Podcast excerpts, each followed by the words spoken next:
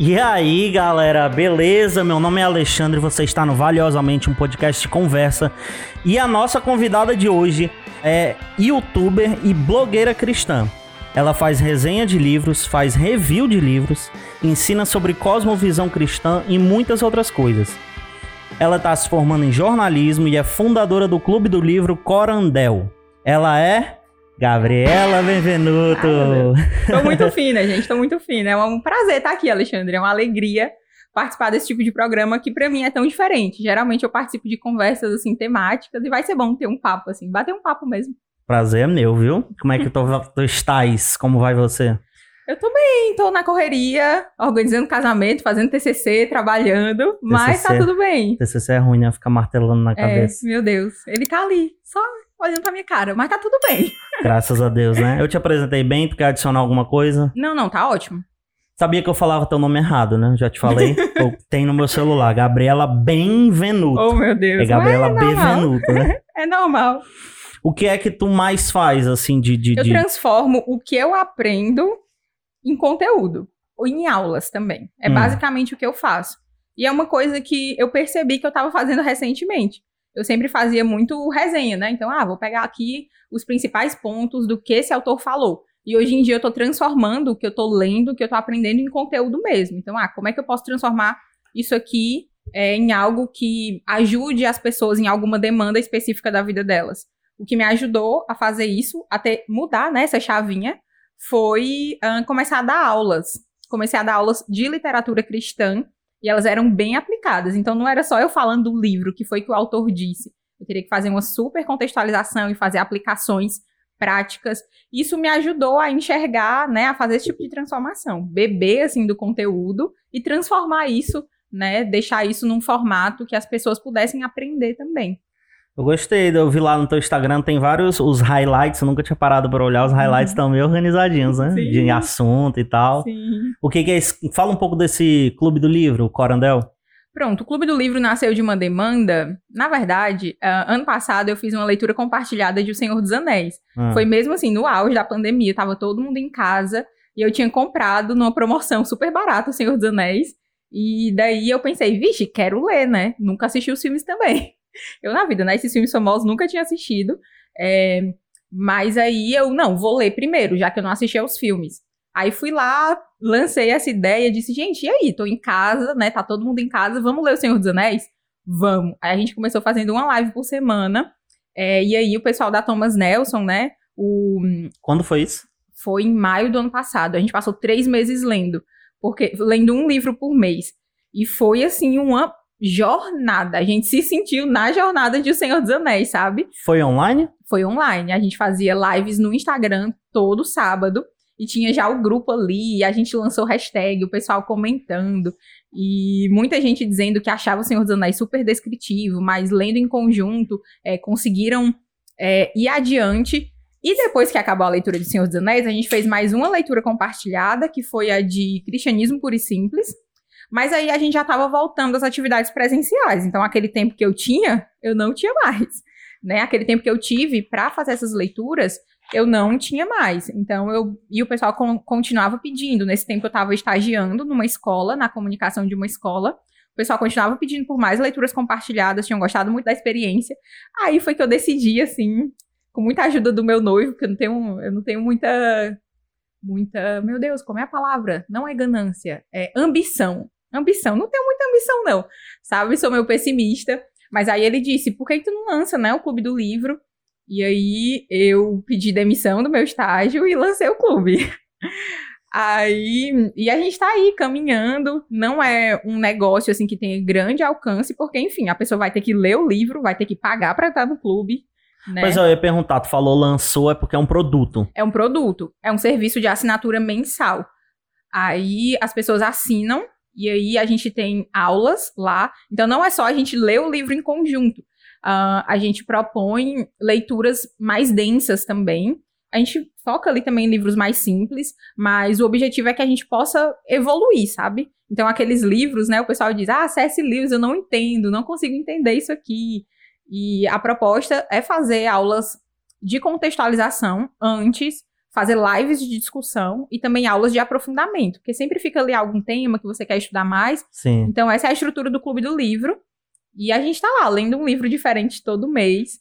E o pessoal tá super animado.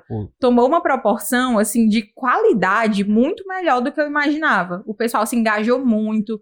ah, a vida de leitura das pessoas que estão lá foram, assim, transformadas. E eu não digo nem por minha causa, mas por causa de estar todo mundo ali junto, é, compartilhando suas impressões sobre o livro. E aí a gente vai se motivando, né? Quem vai ficando pra trás, a gente, vamos lá, né? Que a live é na próxima semana, vamos lá terminar de ler. E tem sido uma experiência muito boa. Tu falou que tu é pessimista, né? Eu sou. Ah, falando nisso, o link vai estar aí na descrição do, do, do, do produto aí da Gabi. Falando em assinar o Clube do Livro, assine o canal, inscreva-se no canal, viu? Deixe o seu like aí antes que você esqueça. Por favor, você me ajuda muito, que aí eu posso trazer mais gente, o canal cresce, dá pra melhorar a estrutura. Hoje a gente tá aqui com dois, dois monitores Muito aqui, não dá pra finos. vocês verem, mas enfim, me ajude aí, se inscreva no canal, deixe seu like.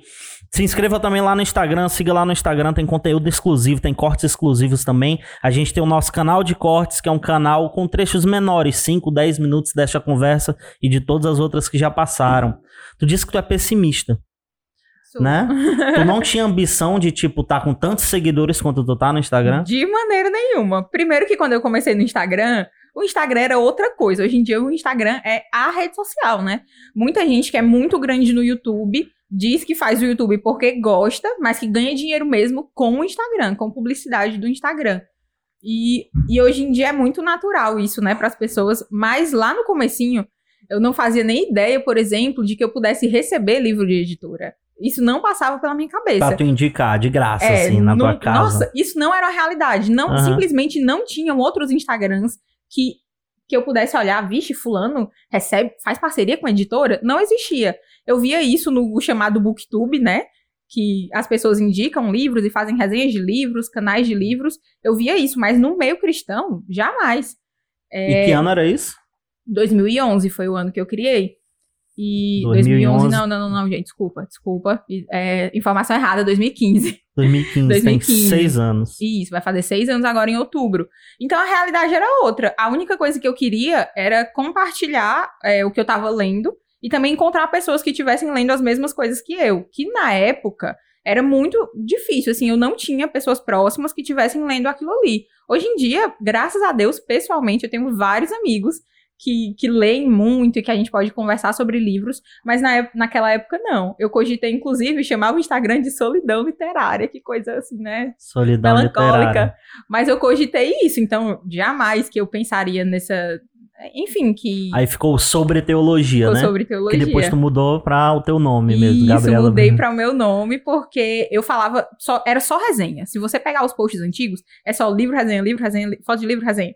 Hoje em dia não, eu falo sobre vida cristã, compartilho um pouco sobre a minha vida é, e as pessoas gostam muito de saber disso porque, ah, enfim, a gente se identifica com pessoas, né? Antes de se identificar com conceitos, com ideias, é muito mais fácil a gente se conectar com pessoas. Então, quando eu valido aquilo que eu compartilho com a minha vida, sendo ou de acertos ou dificuldades, coisas que eu errei, isso valida mesmo o que eu tô falando. Então, eu compartilho um pouquinho da vida também. E foi por isso que eu resolvi mudar pro meu nome. Porque eu vi que o sobre teologia representou uma fase em que eu só falava de livros, e agora a coisa tinha tomado outras proporções, e eu decidi externalizar essa mudança, tornar essa mudança visível é, mudando o usuário pro meu nome. E tem, foi uma recepção muito boa, assim, do pessoal. O pessoal descobriu meu nome, porque eu era a sobre teologia, né? Não tinha nome. Crise de identidade aí, mas deu tudo certo. É, e o pessoal recebeu bem. Acho que foi, foi esse ano? Foi esse ano que eu mudei. Tu disse que tu dava aula quando eu te perguntei, Gabi, o que mais tu faz eu apresentar aqui no canal? E tu falou, não, eu dou aula. Como é que é essas aulas? Gente, eu faço um monte de coisa. Tudo em volta dos livros, assim, do mundo digital. Eu dou aulas num portal para mulheres chamado Mulheres de Força. E nesse portal eu dou. a- a- as aulas, assim, são bem voltadas para mulheres, para lutas de mulheres.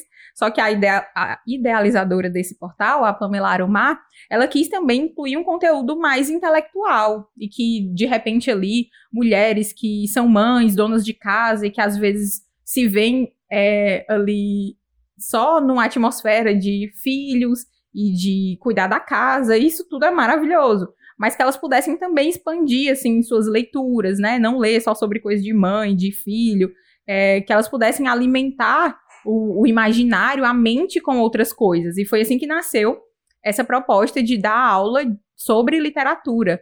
Então lá, basicamente, eu pego algum livro de referência, a gente já passeou por vários autores incríveis, assim, muitos autores premiados, né? Já teve aula de Senhor dos Anéis, das Crônicas de Nárnia, já teve aula um, de uma vencedora do prêmio Pulitzer, a Marilyn Robinson, muito boa.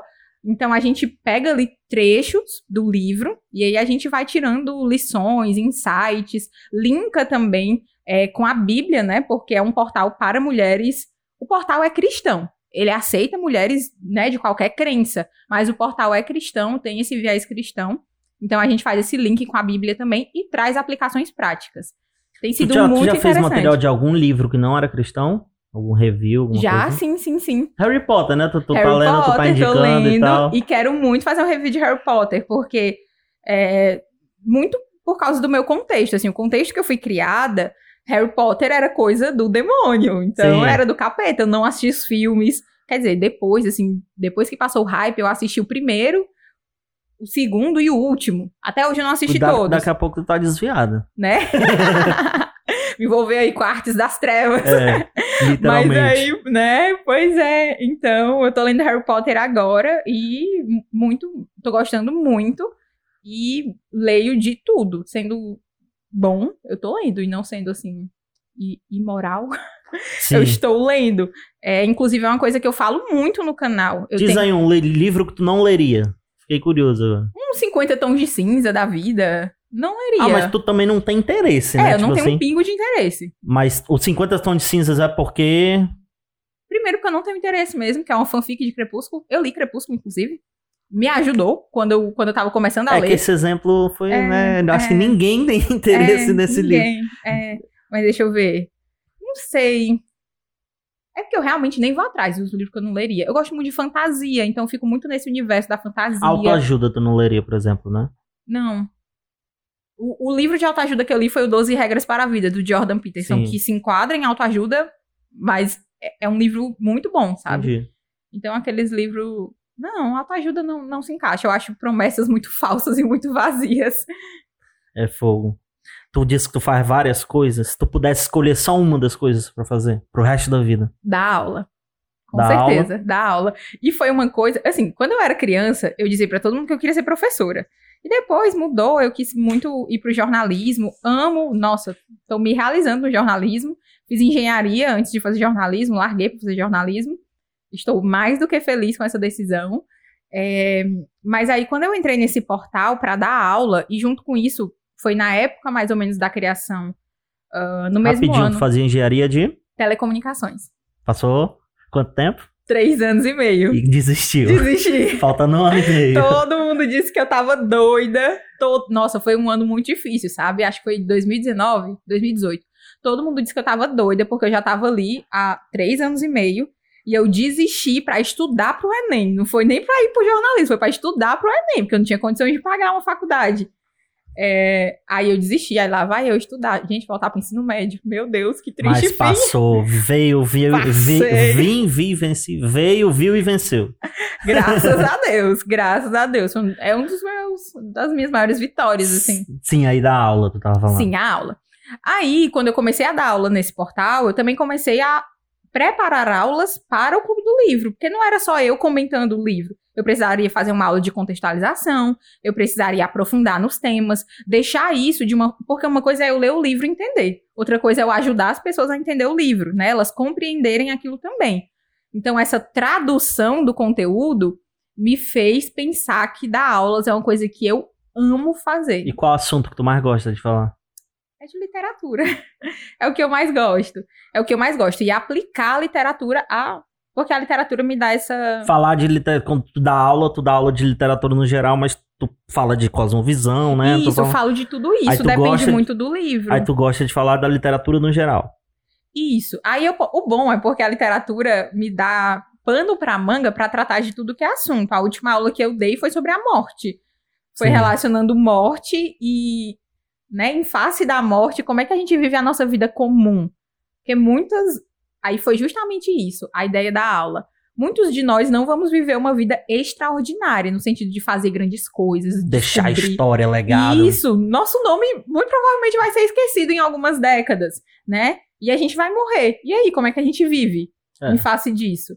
A gente enlouquece porque a gente vai morrer ou a gente aproveita o dia de hoje? A gente aproveita o que nos foi dado hoje? E essa foi a última aula que eu dei. Mas aí a gente já falou de muita coisa. Nossa, a gente já falou de criatividade, de alegria, de dificuldade, de perda. E eu gosto da literatura por isso. Posso falar de qualquer coisa. E essa- essas, quando tu vai em igreja, que tu, tu foi lá na, Ibe- na Batista Filadélfia, né? Uhum. É palestra o nome daquilo? É, é palestra. Muitas igrejas te chamam de. de, de, de- É, já foi mais enfim, nós estamos no tempo É, de pandemia. pandemia. Esse, esse ano, eu tô aceitando uns convites aqui e ali. Mas, Mas, aí as igrejas te procuram mais por quê, assim?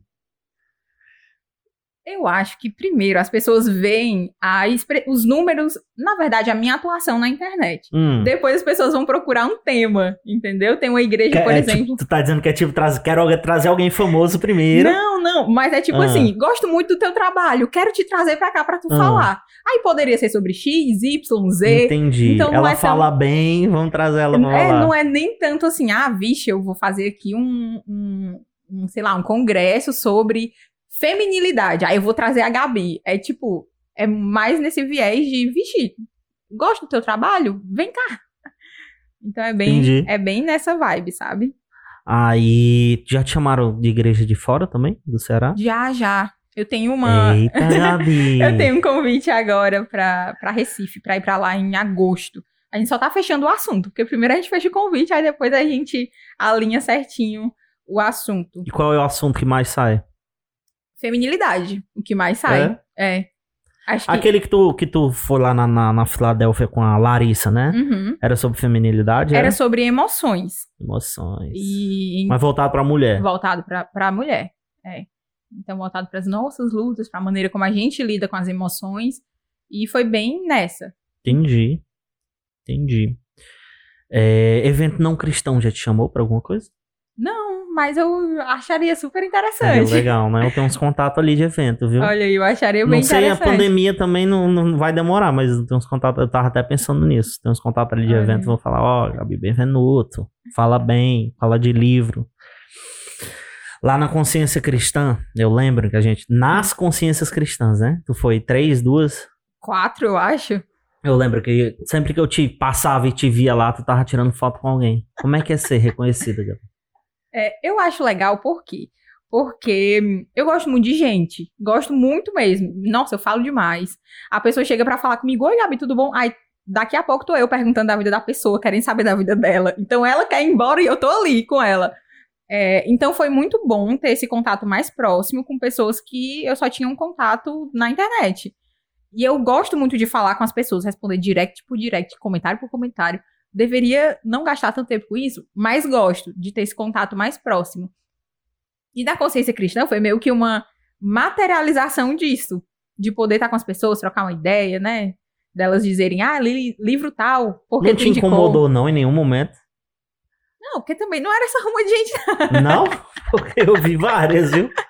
Mas, assim, nos momentos de intervalo, eu, acho de verdade muito, muito divertido. Eu lembro que o, o pastor Iago tava dizendo, né? Que. Porque ele sim, né? Tava não, mil pessoas foi, lá. foi desesperador. É, foi desesperador, Foi Porque desesperador. as pessoas eram deselegantes, a esposa dele tava grávida. E as pessoas voando em cima. E não. Ela não conseguia, sei lá, se sentar, que o pessoal lá tava em cima. Mas aí, os meus seguidores são muito legais, assim, muito respeitosos, de chegar e conversar. E não é só assim, ah, eu quero tirar uma foto com ela. Era gente querendo conversar. E eu gosto muito de conversar. Quanto por cento do teu público é homem? Hoje em dia, uns 40%, mas no começo eram uns 70%. Quando eu não mostrava o rosto, eram uns 70%. As pessoas achavam que eu era um homem, até eu começar a mostrar o rosto. Ah, tu começou sem, sem mostrar o rosto. Sem mostrar. Sem mostrar. Nem voz, nem nada. Era texto e o, Só a capa do texto. livro. Isso, só texto, porque não tinha os stories ainda. Eu disse, quando eu cheguei no Instagram era tudo mato. Não tinha stories, então eu não mostrava o rosto. Quando começou esse lance, né, do, dos stories e tal, aí eu comecei a aparecer e mais mulheres foram chegando por identificação. E hoje em dia a maioria é mulher, mas eu acho interessante porque ainda assim é equilibrado, não é tipo 10% homem, né? Ainda assim é equilibrado. Quem é teu público, Gabi? Eita, difícil de dizer. Assim, se eu for olhar para as métricas do Instagram, por Ah. exemplo, meu público é esse, uns 60% mulher, mais ou menos 40% homem. A maioria é do Nordeste, que eu fico muito feliz, muita gente do Ceará, então aquela história do, de profeta não tem honra na sua própria terra, comigo não se aplica, porque a maioria do pessoal é daqui do, de Fortaleza, especificamente, muita gente, assim, proporcionalmente às outras regiões.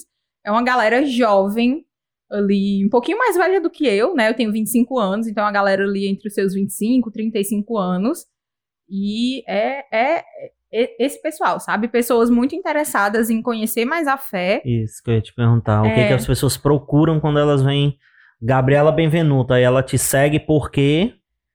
Geralmente é porque ela quer melhorar os hábitos de leitura ou construir um hábito de leitura. E ela quer conhecer mais a própria fé. E uma coisa que eu falo muito, que você falou, é de cosmovisão cristã. E a cosmovisão é justamente você entender, é, entender como a sua fé toca todas as áreas da vida. Então são pessoas que querem, né? Ah, eu sou, eu trabalho aqui com tecnologia. O que é que a fé cristã diz sobre a minha relação com a tecnologia? Sim. E geralmente eu gosto de falar dessas áreas assim, né, bem diferentes, não é? Ah, eu sou cristão e quero ser pastor. Sou cristão e quero ser missionário. Isso é coisa maravilhosa. Gente, maravilhoso, viu? Você quer ser pastor, missionário? Maravilhoso. Mas, enfim, muita gente não vai ser pastor e missionário. E aí, como é que essa pessoa vive o cristianismo dela? Então, eu gosto muito de falar sobre isso, porque pessoalmente mudou a minha vida. Entender que eu não preciso necessariamente estar ali numa atividade eclesiástica para glorificar a Deus. Deixa eu só limpar essa bagunça que eu fiz aqui. Tá bom. O que é que tu gosta de ler no geral? fantasia. É o meu gênero preferido, assim. Demorei um pouquinho a entender que meu gênero preferido era fantasia. Eu lembro que na adolescência eu lia muito romance, muito romance adolescente. Hoje em dia eu definitivamente não sou fã. Isso não é não estou dizendo que esse tipo de literatura é ruim, mas eu sinto que passou a minha vibe, Sim. né? Então eu gosto muito de ficção científica e de fantasia. Se tiver esses dois no mesmo livro, melhor ainda. Tu tem livro preferido? Tenho. Meu livro preferido é Cristianismo Puro e Simples. É E mesmo. se for de ficção, é As Crônicas de Nárnia, que é uma fantasia. E qual que tu gosta da a Crônica de Pera, eu sou ignorante, certo? Tem até não tem aqui, tá ali, Tá no- ali. no canto ali. Aquilo ali é só um dos livros. Não, aquilo é um volume único com as sete crônicas. Ah. Minha crônica preferida desses é O Cavalo e Seu Menino. Gosto demais. Nossa, é uma história sobre sofrimento, sobre soberania divina. E uma história muito bonita. É muito simples. Muito simples, não tem grandes coisas, não é uma história super intrincada, mas é muito bonita. Eu só consigo dizer isso. É uma história bonita. Nunca li, não. Só assisti o filme lá do, do- que todo mundo repete aquela frase lá do Não mundo. cite a lei para mim, eu estava lá quando Ah, ela foi sim. escrita. Tipo assim, não fale disso pra mim que eu nasci antes de você e tal. Né? Mal sabe a galera de onde vem realmente aquela frase, né? Não é? Da lei e tal. Muito legal. E qual o livro que mais te marcou que você leu assim? As Coisas da Terra, do Joe Rigney. Que é um livro que de fala. agronomia. Eu fiz essas piadas umas Né? cinco vezes pra ti, deve, caramba, vou rir aqui. Ai, mas eu rio de tudo. É, é um livro sobre como nós podemos desfrutar das coisas boas da vida sem tornar essas coisas um ídolo, sem colocar essas coisas no lugar de Deus. Ah, o crente geralmente vive assim uma vida dupla, né? Então ele acha que se eu amo a Deus, eu não posso amar as coisas boas da vida. Eu tenho que amar só a Deus. Esse livro me fez entender que foi Deus que criou essas coisas boas. Então ele quer que a gente desfrute disso. Pra gente, né? Ele criou pra Exatamente. gente, por causa da gente. Então, entender que, por exemplo, Deus criou papilas gustativas para que eu sentisse o gosto das coisas é um motivo de louvor a Deus. Então, ele fala muito de alegria integrada. Eu amo a Deus enquanto eu me deleito nas coisas boas que ele criou. Essas coisas não estão separadas. E entender isso foi revolucionário. O ano foi 2017 e esse livro mudou a minha vida.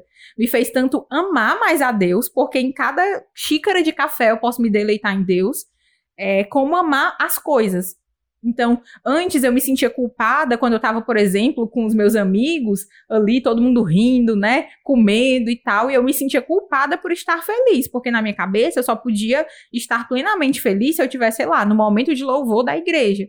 Mas olhar para esse livro e uh, me fez entender isso. Que eu poderia dar graças a Deus pelos meus amigos, pela comida boa, eu posso ser grato por qualquer coisa por tudo, né? A gente entende o que é com mais, quer bebais, faça tudo pra glória de Deus é errado, né? Exatamente, exatamente. A gente entende errado. A gente acha que é, sei lá, o quer com mais, quer bebais, é, sei lá, a oração antes da comida é que conta. A comida não conta. Sim. Tem um livro que tu mostrou muito, que tu disse que tu gostou, era Morrer de Tanto Viver, que a capa é muito bonita. É bem nessa vibe. É nessa vibe é, aí também, né? Ele tem um aspecto meio autobiográfico. Então o autor mescla ali teologia com a história dele. Então é meio que uma aplicação desse livro As Coisas da Terra. Ele fala isso, né? Ele fala como é que ele aproveita a vida ao máximo uh, ali com a família, uh, até mesmo nas tristezas. E esse livro é muito bom por isso, porque às vezes a gente acha, ah, então só posso glorificar a Deus aqui, né? Ai meu Deus, que café maravilhoso, que bolo incrível. Mas ele diz que porque a gente olha para Deus até nas tristezas, a gente pode ser grato, sabe? E foi um livro assim também que me moldou muito nesse sentido de pensar nas aflições. Teve algum livro que tu tem orgulho de ter conseguido terminar? Que foi ruim assim, ou tu larga logo? Ah, eu vou até o final. É assim, é mesmo? às vezes a correria da vida me faz largar o livro, mas se eu não tivesse na correria, eu não largava. E é uma. Esse é um dos tópicos que quem, assim, é mais da teoria, assim, da leitura mesmo, se você for pegar livros como o Lit, que é um guia cristão para a leitura de livros, ele diz assim: se o livro não te conquistou nas 100 primeiras páginas. 100? Na verdade, tem uma regrinha, que é assim: você pega 100 páginas e subtrai da sua idade. Ah. Porque aí você é mais jovem, você tem mais paciência, né? Então, você, eu, por exemplo, teria que ler as primeiras 75 páginas do livro, perseverar nas primeiras 75 páginas mas eu não consigo largar. É, eu largo mais, assim, por causa da falta de tempo. Uh, mas também tem o fato de que antes de eu ler um livro, eu pesquiso muito sobre o livro. Então é muito difícil o livro ser muito diferente do que eu já estava pensando que ele era. Sim. Eu não leio muito, eu tava falando pra ti, né? Eu gosto de ler com prazer mesmo a Bíblia e mangá, né? Graças a Deus a Bíblia, né? que é uma história muito massa. E é útil pra nossa vida, né? Obviamente. Mas eu faço isso muito com anime, sabe? Eu tenho a uhum. regra dos cinco primeiros episódios. Se os cinco primeiros episódios for ruim, eu já tento descartar, mas muitas vezes eu não consigo largar. porque eu já quero ver o final, quero ver como é, é que vai é. desenvolver. Também me apego, assim, à obra. Tem alguma, algum livro que tu tem vergonha de já ter consumido um dia? Ah, antigamente eu tinha vergonha de ter lido Crepúsculo. Hoje em dia eu reconheço que fez parte. Tipo, eu li Crepúsculo, eu tinha uns 12 anos. Ah. E eu gostava, gente. Eu gostei. Li até li os quatro livros, assisti todos os filmes. Hoje em dia eu vejo e penso assim: meu Deus, que coisa problemática. Que é um negócio meio relacionamento abusivo, abusivo meio é. umas coisas estranhas. Hoje em dia eu acho que é muito problemático. Mas a Gabi de 12 anos não tinha cabeça para pensar que aquilo era problemático. E é exatamente pra Gabi de 12 exatamente. anos que a Ste Stephen Ma Stephanie Maia, Maia não é. lembro o nome dela direito, ela escreveu justamente pois é, pra isso. Então, eu, eu já me culpei, sabe? Mas foi muito importante. Eu lia muito quando eu era criança. Nossa, meu Deus, eu lia demais. Aí ali, no começo da adolescência, eu meio que larguei dos livros. E Crepúsculo, eu li ali nos 12, 13 anos, foi o responsável por me voltar. Olha, livros, eles existem, né? Sim. Então, te... obrigada, Stephanie Meyer, porque ela fez parte, Mas foi assim. o primeiro o primeiro livro que eu li? Primeiro livro que tu leu? Não, não. Eu lia muito mesmo quando eu era criança, assim, mais nos. Ah, certo. 7, 8, 9, 10 anos, mais ou menos. Aí no começo da adolescência deu uma parada, né? Uh, até porque eu não. Não sei, eu não conhecia livros que eu quisesse ler quando eu tinha essa idade. E Crepúsculo foi um dos que eu quis ler, que eu assisti o filme, aí depois eu li o livro. E foi bom, teve Entendi. seu papel na minha vida. Entendi. Tu tem vontade de escrever um livro algum dia? Fora o capítulo. Do Fonte para a Vida. Fora o capítulo desse livro aqui. Ai, ai. Tu escreveu um capítulo aqui, né? Isso, escrevi um capítulo sobre literatura e criatividade. Criatividade é um tema também que eu gosto muito de tratar. Ah. E antigamente eu não pensava. Eu sempre disse que meu negócio era falar, não era escrever. Hum. Porque para mim falar é muito mais fácil. Oxe, se você quiser que eu explique uma coisa falando, é muito mais fácil do que eu Pode escrevendo. Falar muito, Gabi. Eu falo muito. Eu que muito. te conheço, tu fala muito. Aí, é... Então eu, eu sempre pensei, não, nunca vou escrever um livro. Quando chegou o, o convite para escrever esse capítulo, aí eu fiquei meio desesperada. Só que eu gostei muito da ideia, e são mulheres que eu admiro muito, e eu fiquei, nossa, que projeto legal. E escrevi. E eu, eu gostei do resultado desse capítulo. Uh, e agora eu tô mais inserida nesse mundo da escrita, tanto por causa do jornalismo. Então, antigamente, para eu escrever um texto, meu Deus, eu passava um mês assim no choro e ranger de dentes. É sério, porque tudo era difícil, organizar as ideias era difícil. E quando eu entrei no jornalismo, era assim: oi, tudo bom? A pauta é tal, vai lá escrever. Aí eu fiquei, como assim eu não tenho um mês para escrever? Né? Então era uma coisa mais rápida. Aí quando eu comecei a dar aula, eu tenho que escrever as minhas aulas porque eu preciso de um material, preciso enviar uma apostila também material escrito para as alunas.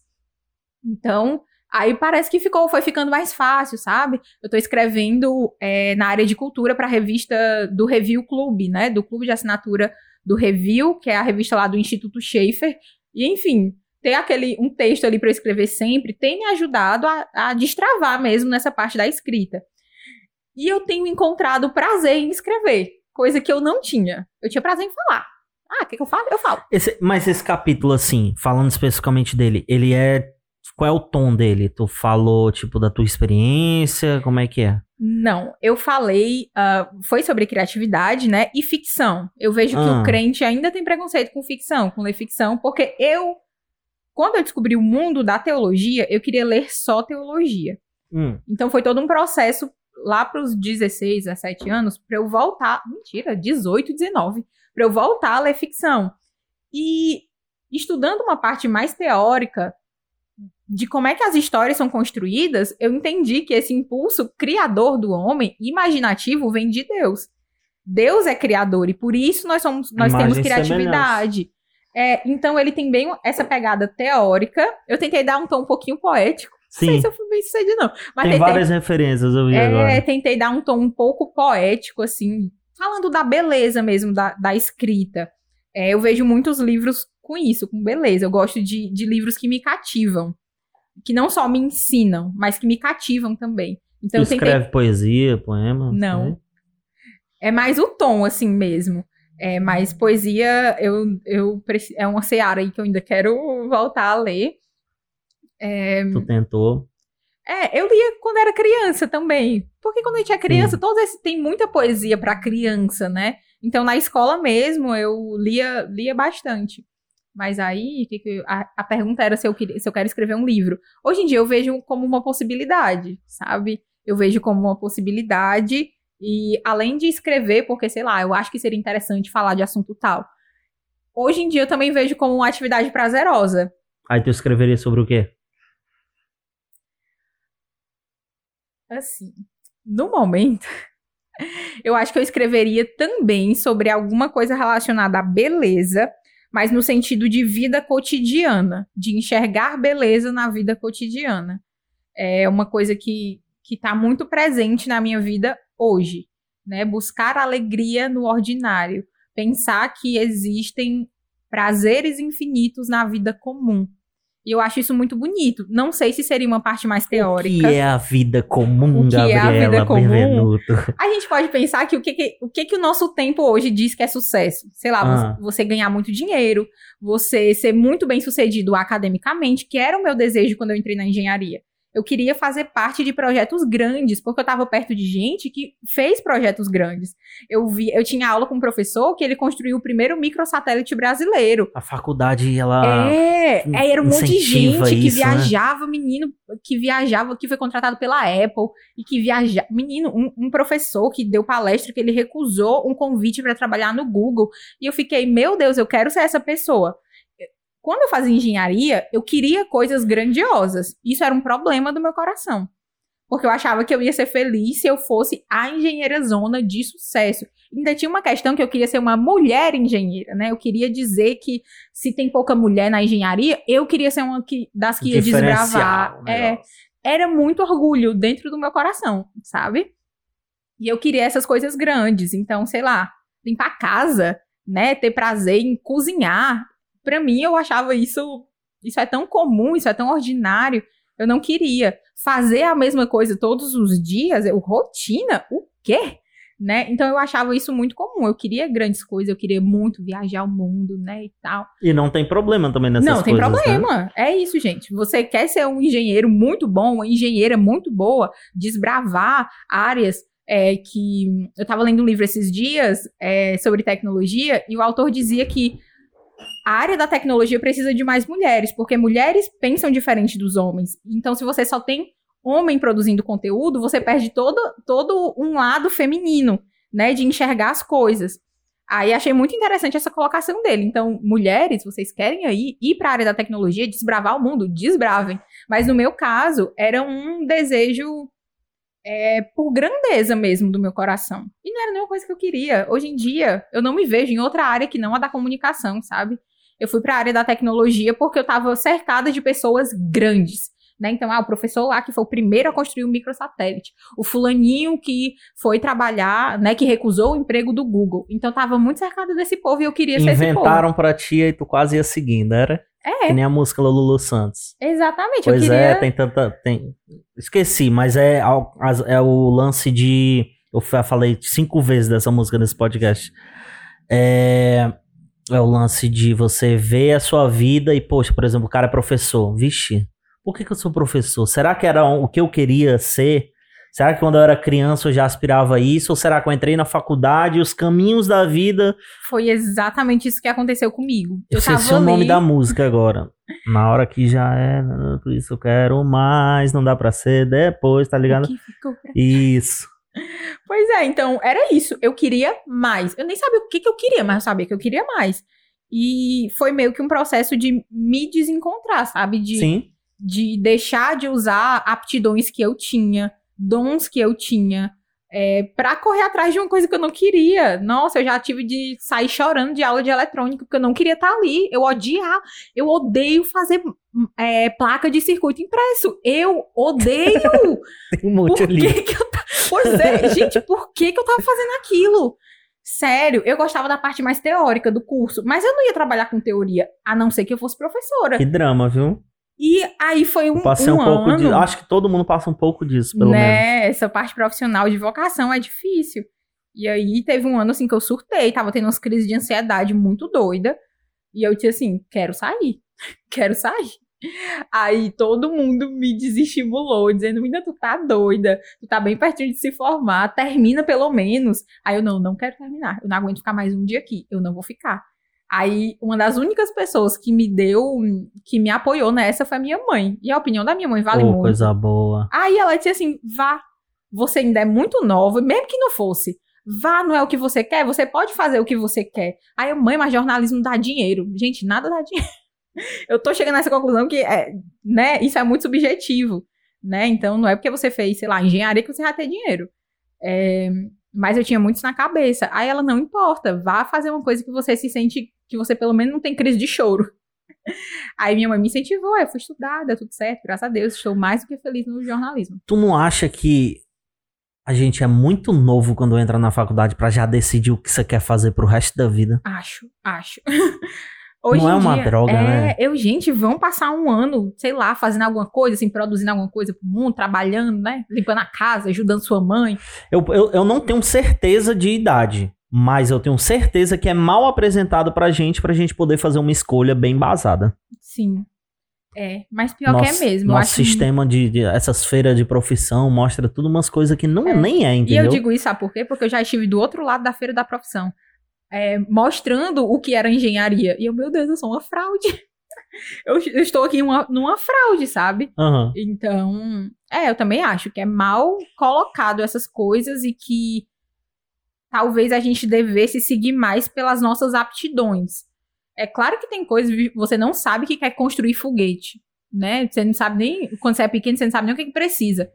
E você que tá ouvindo aí, tá fazendo faculdade, saiba que se você já não gosta do que você tá fazendo na faculdade, se você trabalhar com um negócio que você não gosta, é um inferno. Não faça. É, é isso não mesmo. siga. Não siga mesmo. Siga o exemplo da Gabi. Se eu sei alguma coisa, né? Se eu, pela minha vida, pela minha experiência, a Gabi estava totalmente certa. É, Ainda bem que tua mãe te apoiou, né? Graças a Deus. Muito bom. Então, a partir disso, agora respondendo mesmo a questão do que é a vida comum, né? Que eu passeio Aham. e não respondo. É, quando eu fiz esse movimento de volta, aí eu, poxa, então não preciso ganhar o mundo, eu quero fazer o que eu gosto. E aí eu fui, aí juntou com o livro, né? O livro que eu já falei. Eu percebi que eu poderia encontrar alegria em tudo. Então, ah, a vida aqui de acordar, tomar café da manhã, comer minha tapioquinha com café de manhã é maravilhosa. Que maravilha, Não precisa sabe? ter caviar. Exatamente. Aí eu, que coisa boa. Eu indo ali pra conversar com as minhas amigas no final do dia, sei lá, assistir um filme. Isso é muito bom. Isso é tão bom quanto, sei lá, fazer coisas grandiosas. Se o meu caminho for de fazer coisas grandiosas, Deus me ajude e ele vai me guiar por isso. Mas se não for, graças a Deus. E a vida comum é cheia de alegrias também. Eu tenho dificuldade de aceitar isso, sabia? Eu tô tendo tipo uma crise dos 30. É, crise dos 30 o nome disso. E, tipo, eu começo a pensar. Porque quando chega a vida de casado, muda, sabe por quê? Porque se, por exemplo, eu tenho um problema no trabalho e, ah, não aguento mais, quero sair. Não posso. Quer dizer, posso, mas não posso. Uhum. Eu tenho uma, uma, uma, uma esposa, uma casa pra sustentar, não é assim. E aí você começa a pensar, ah, eu quero mais, mas eu quero mais o quê? Eu quero mais dinheiro, eu vou ser mais feliz. Não, tá com boleto sempre, não, tem, tem que estar tá sempre pago, mas tá com sobrando tanto, será que isso realmente é bom? Será que isso vai me fazer mais feliz? Será que é isso que Deus é, quer pra minha vida, quer pra nossa vida? Eu não sei, eu te- não sei o limiar, sabe? São muitas perguntas mesmo que a gente se faz. É loucura. É. E, e é interessante porque isso vai ser diferente pra cada pessoa. Tem coisas que você valoriza que pra mim, ó, tô nem É. aí. E o contrário é verdadeiro também. Só que quando chega a vida de casado, é meio que você já sente que você tá na metade da vida, sabe? Tem coisas que você não pode mais escolher, Uhum. e, e não é que isso seja triste, mas é porque é outra história da vida. E aí eu começo a pensar. É tipo uma briga, sabe? De. de, de eu lembro, você falando agora, eu lembrei. É uma briga de eu, jovem, querendo ser jovem, só que eu tô com 30, tô 30 anos agora e, tipo, as coisas não são mais do jeito que eu. É. É, Eu quero 30 algumas mesmo. coisas que eu não posso mais ter, eu não quero algumas coisas que eu tenho e é mó onda, e não quero aceitar. Esse é o maior problema. Não quero aceitar a vida comum, como você diz aí. Uhum. Mas, enfim, né? Tô viajando aqui já. Qual o maior objetivo que tu tem com esse seu trabalho na internet? Eu acredito que é isso, é. isso é muito clichê. Eu acho que todo mundo que trabalha na internet vai dizer isso. Mas é.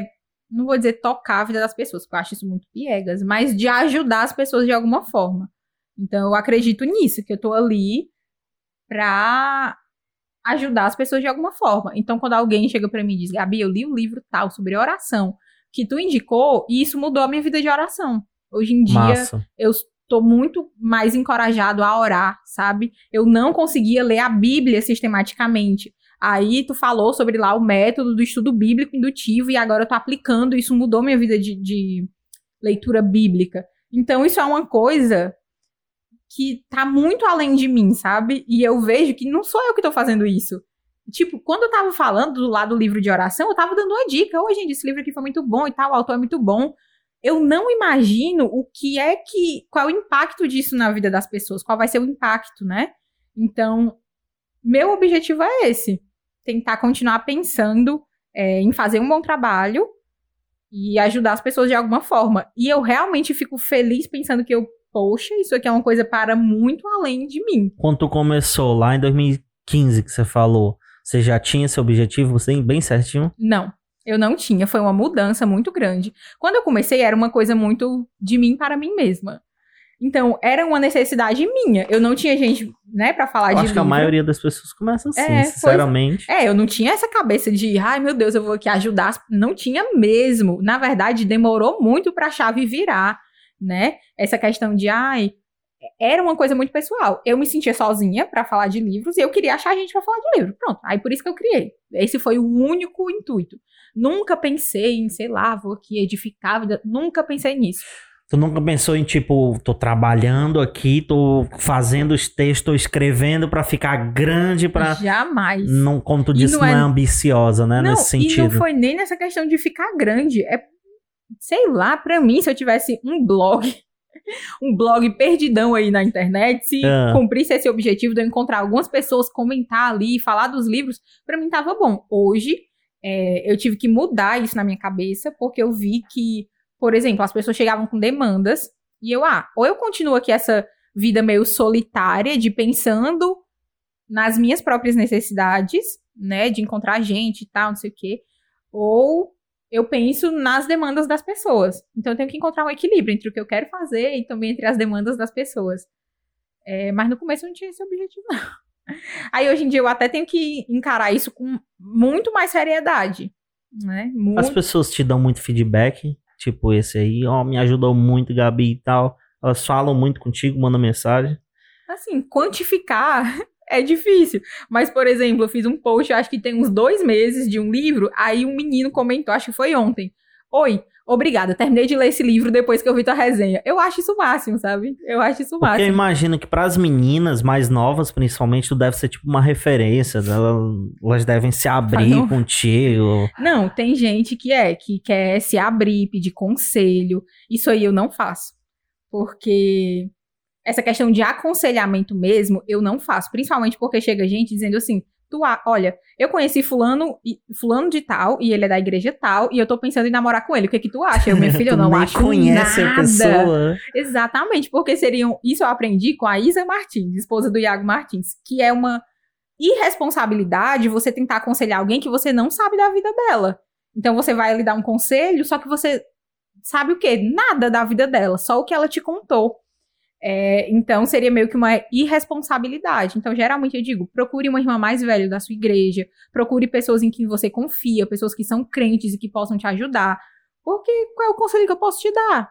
No máximo, eu posso compartilhar minha experiência, dizer como foi que eu vivi determinada coisa, dizer o que que a Bíblia diz. Ah, tu tá em dúvida se tu, né, quer ali namorar com fulano de tal, que não vale nada. O que que a Bíblia diz? O cara não vale nada. Aí eu já posso te dizer, mulher, olha o que a Bíblia diz, o cara não vale Mas nada. nenhum, tu não dá nenhum conselho. Depende muito. Quando é uma coisa muito. Tá na cara que é errado. Isso, tá na cara que é errado. Eu, mulher, olha aqui a Bíblia. A mulher, né, diz claramente que é errado, mas eu ainda assim encaminho. Procura alguém, é, procura alguém pra conversar, alguém que possa te acompanhar de perto. Mas aí eu, eu dou, assim. Quando é uma coisa mais geral, aí. Qual tipo de mensagem que tu mais recebe, assim? Maria, Deixa eu olhar aqui no. Deixa eu ver o tipo de mensagem que eu mais recebo. É Assim, os meninos dando em cima de ti? Ah, não, isso não mais. Depois que eu fiquei noiva, eu perdi muitos seguidores. Muito. Nossa, foi incrível. Eu fiquei, Imagina. gente, esses dois mil seguidores que foram embora. Aí eu perdi muitos seguidores e nunca mais apareci, graças a Salve, Deus. tá? salve Pedro. Olha aí. famoso Pedro de tropeço. Instagram genial, Nossa, Pedro de tropeço. Não é? Salve, salve. Isso me livrou de muita coisa, dei graças a Deus. Mas eu recebo muita mensagem, é justamente de gente assim: ah, tu passou por isso, eu também tô passando. É engraçado, porque o tema é livros, o tema principal, mas geralmente a gente vai passa- é, falando de experiências, né? Eu, como você falou aí do Pedro, eu namoro à distância. Então, muita gente vem falar comigo, ah, eu também tô namorando à distância, ah, é difícil mesmo. Ou então, olha, eu namorei à distância e casei, a gente tá junto há 15 anos. Então, é muito Massa. assim. Eu posso, Dividir sei lá, experiência, né? isso, a gente divide muita experiência. Então, sei lá, postei foto aqui de um, de um bolinho, aí, ai, deu certo, me passa a receita. Então é uma coisa assim, bem de conversa. Tu vai morar lá quando tu for casar com ele? Vou. Não acredito. não, Pedro, salve, salve não, viu? Cancela o salve. Mas vocês vão casar aqui. A gente vai casar aqui. É, vai ser meio que uma despedida também. Ah, primeiro, aqui é mais barato. Que mês é esse aí? Dezembro. Dezembro. É, aqui é mais barato. E como eu vou morar lá, eu, uai, a festa tem que ser aqui. Eita. A festa Vamos perder a. Gabi. Tu não vai voltar pra nada, Gabi. Pra Não, eu visitar vou- tua mãe, né? Não, vou, vou ficar vindo. Obviamente. É, Alexandre, depende- claro depende. que ela vai voltar. Mas depende, tudo depende do quanto de dinheiro a gente vai ter, né? A, a frequência com que a gente vai vir pra Fortaleza depende do dinheiro. Entendi. Que vocês sejam muito felizes, viu, Pedro? Cuida bem dela aí, viu? Ele já uma recebeu galera aqui em Fortaleza pra te pegar, caso não, não, não cuide bem dela aí. Ele já recebeu várias ameaças de morte. Já? Já. De morte Aí eu, tá da galera que deixou de te seguir, né, Dudu? Não, não, mas foi de amigo mesmo. Não, eu sei. Tô brincando. ai, ai. Quem é que você curte, assim, de gente que nem você, né? Tipo, Norma Braga, assim. Ah, eu Quem é amo a que te Norma Braga, meu Deus do céu. Nessa parte de estudar a cosmovisão cristã, Norma Braga, com toda certeza. E também de ser uma mulher voltada para a intelectualidade. Então, gosto muito disso na Norma Braga, né? Ela alia intelectualidade, a piedade e a beleza também. A Norma é maravilhosa. Mas falando assim, questão de livros, modelo de, né, de falar de livros é a Tatiana Feltrin, que é uma, uma ela é a maior youtuber assim do Brasil, é, falando de livros. Ela não é cristã, ah, mas ela já leu livros. É esse o nome dela mesmo? Do, É, do- Tatiana é, Feltrin. YouTube, é? É YouTube. Ela tem Instagram também. Mas ela é daqui? Ela é do interior de São Paulo. Ela é maravilhosa. Eu gosto muito do modelo dela de, de resenha, ah, a maneira como ela instiga as pessoas a ler coisas assim completamente diferentes. Ela lê muito e ela lê de tudo. Então, sei lá, biografia de Dom Pedro I. Nunca que eu ia ler, pra que que eu quero ler a biografia do Dom Pedro I? Mas ela deixa aquilo tão interessante que eu fico, menina, eu quero ler a biografia do Dom Pedro I. Sim. E eu gosto muito disso, sabe? E ela estuda muito pra fazer. é, ela vai ler um livro, ela lê o livro e mais dois livros de apoio pra enriquecer a resenha que ela faz. Caramba. Então, o meu objetivo é fazer resenhas tão ricas assim. Quem mais? Assim, tem pessoas do meio cristão que me incentivaram muito no início. Eu acho que a pessoa que produzia conteúdo sobre livros, quando eu comecei, era o George do Geolê. Geolê. E. Tu acredita que ele falou comigo no Instagram? Sério? Aí eu chamei ele pra cá. Ai, que massa! aí ele, na hora, quando eu tiver aí, na hora eu vou. Ai, pois ele é maravilhoso. George é gente boa demais. Salve, salve, Geolê. e no começo, ele me deu muitos toques, sabe? Sim. Até mais técnicos mesmo. Gabi, procura, já que tu não tem iluminação, procura uma janela, luz natural, esse tipo de coisa, né? E ele me ajudou muito nisso. E eu gosto muito também das resenhas dele, dos comentários dele. E foi uma super ins- inspiração no começo. Massa. Quem é a Gabi no, no final de semana, assim? O que é que tu gosta de fazer?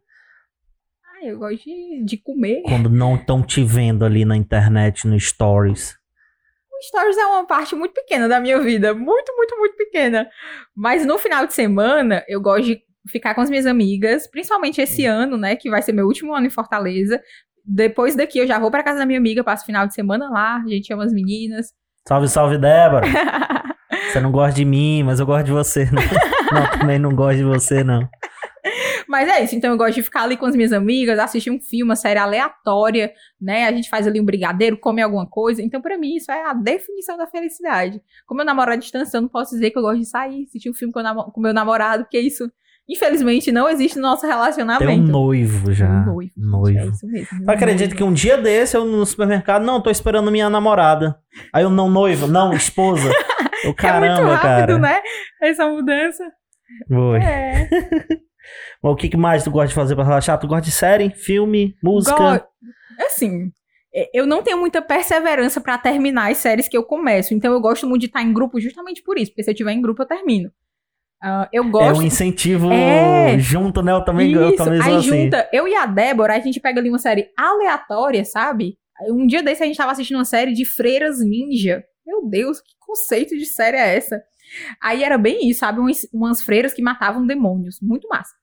Aí é, é isso, a gente vira a noite Muito assistindo a série. E, e é isso que eu gosto de fazer. Ou então de estar ali só na zoeira mesmo, Just Dance, alguma coisa assim, um Just joguinho. Eu acho Dance. ótimo. Eu nunca vi tu dançando no Just Dance nos Ai, meu encontros. Deus, pois tem, tem provas, tem, tem, tem vídeos. Aí botar um vídeo aí, né, meu dançando Just Dance. Se tiver, vai aparecer aí na tela, No se meu, ela ani- no deixar. meu aniversário, o último que foi em público, meu aniversário, tudo bem, não tinha Just Dance, mas a gente tava lá, ó, morrendo de dançar Macarena. Ruge. Ai, meu Deus, não me bota nessa posição. Não lembro, não. Mas enfim, gosto, gosto não desses foi... momentos. Ah, foi, cara. Lá no, no, no no parque. parque, no Adair no Parque Barreto. Adair Barreto. Aham. Sim, Pronto, então pra mim, lembro sim. todo ano, Eu tava antes lá da tirando pandemia. fotos e filmando. Pois é. Todo ano antes da pandemia, o meu rolê de aniversário era aquele: chamar o povo, todo mundo traz ali comida, café, pão, bolo, e tá com todo mundo ali só na zoeira. Pra mim, a definição de rolê perfeito com os amigos. Vida comum. É, vida comum. Tu tá assistindo alguma série atualmente? Sim. Qual? Arquivo X, assisto todo dia, pelo menos um episódio. E Cris, tô assistindo de novo, tô terminando, inclusive. Todo mundo odeia Gris. Aham. E qual é a tua série preferida? Ai, fica entre duas. Eu gosto muito de Arquivo X, que é a que, eu tô, que, é a que eu tô terminando agora. E eu gosto bastante, acho que é a minha preferida, de Gilmore Girls. Gosto demais. Caramba. Que ela é, deve ser da mesma época do Arquivo X, né? Sim. né? Anos 90. Aham. uhum. Gilmore Girls, eu lembro.